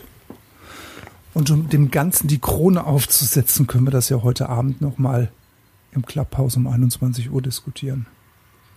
Genau, wenn das rauskommt, Clubhaus äh, zur Sendung, der verlängerte Arm, die verlängerte Theke, wo wir dann nochmal ein bisschen ähm, fachsimpeln können. Ihr seid herzlich Genau. eingeladen. Wir freuen uns auf euch. Ansonsten, Internetseite gibt's immer noch, auch unsere Facebook-Seite. Shownotes verlinken wir unten. Eine ganz große Bitte haben wir an euch. Unser Podcast läuft sehr, sehr gut an. Wir haben Resonanz von eurer Seite. Was wir jetzt gerne noch hätten, wäre eine Bewertung auf iTunes. Da würden wir uns riesig drüber freuen. Der Christian würde sich freuen, ich würde mich freuen, der Johann freut sich, unser, unser Techniker im Hintergrund. Seid so lieb und gebt uns gerne eine gute Bewertung auf iTunes. Da würden wir uns riesig drüber freuen. Auch gerne bei den anderen Podcast-Playern. Ich weiß gar nicht, ob das funktioniert, aber wir würden uns sehr, sehr freuen, wenn ihr da vielleicht zwei Sätze reinschreibt, warum euch das gut gefällt. Das würde uns beim Ranking weiterhelfen. Genau. Shownotes Die- haben die schönen- Genau, haben. Der gute Algorithmus, ja.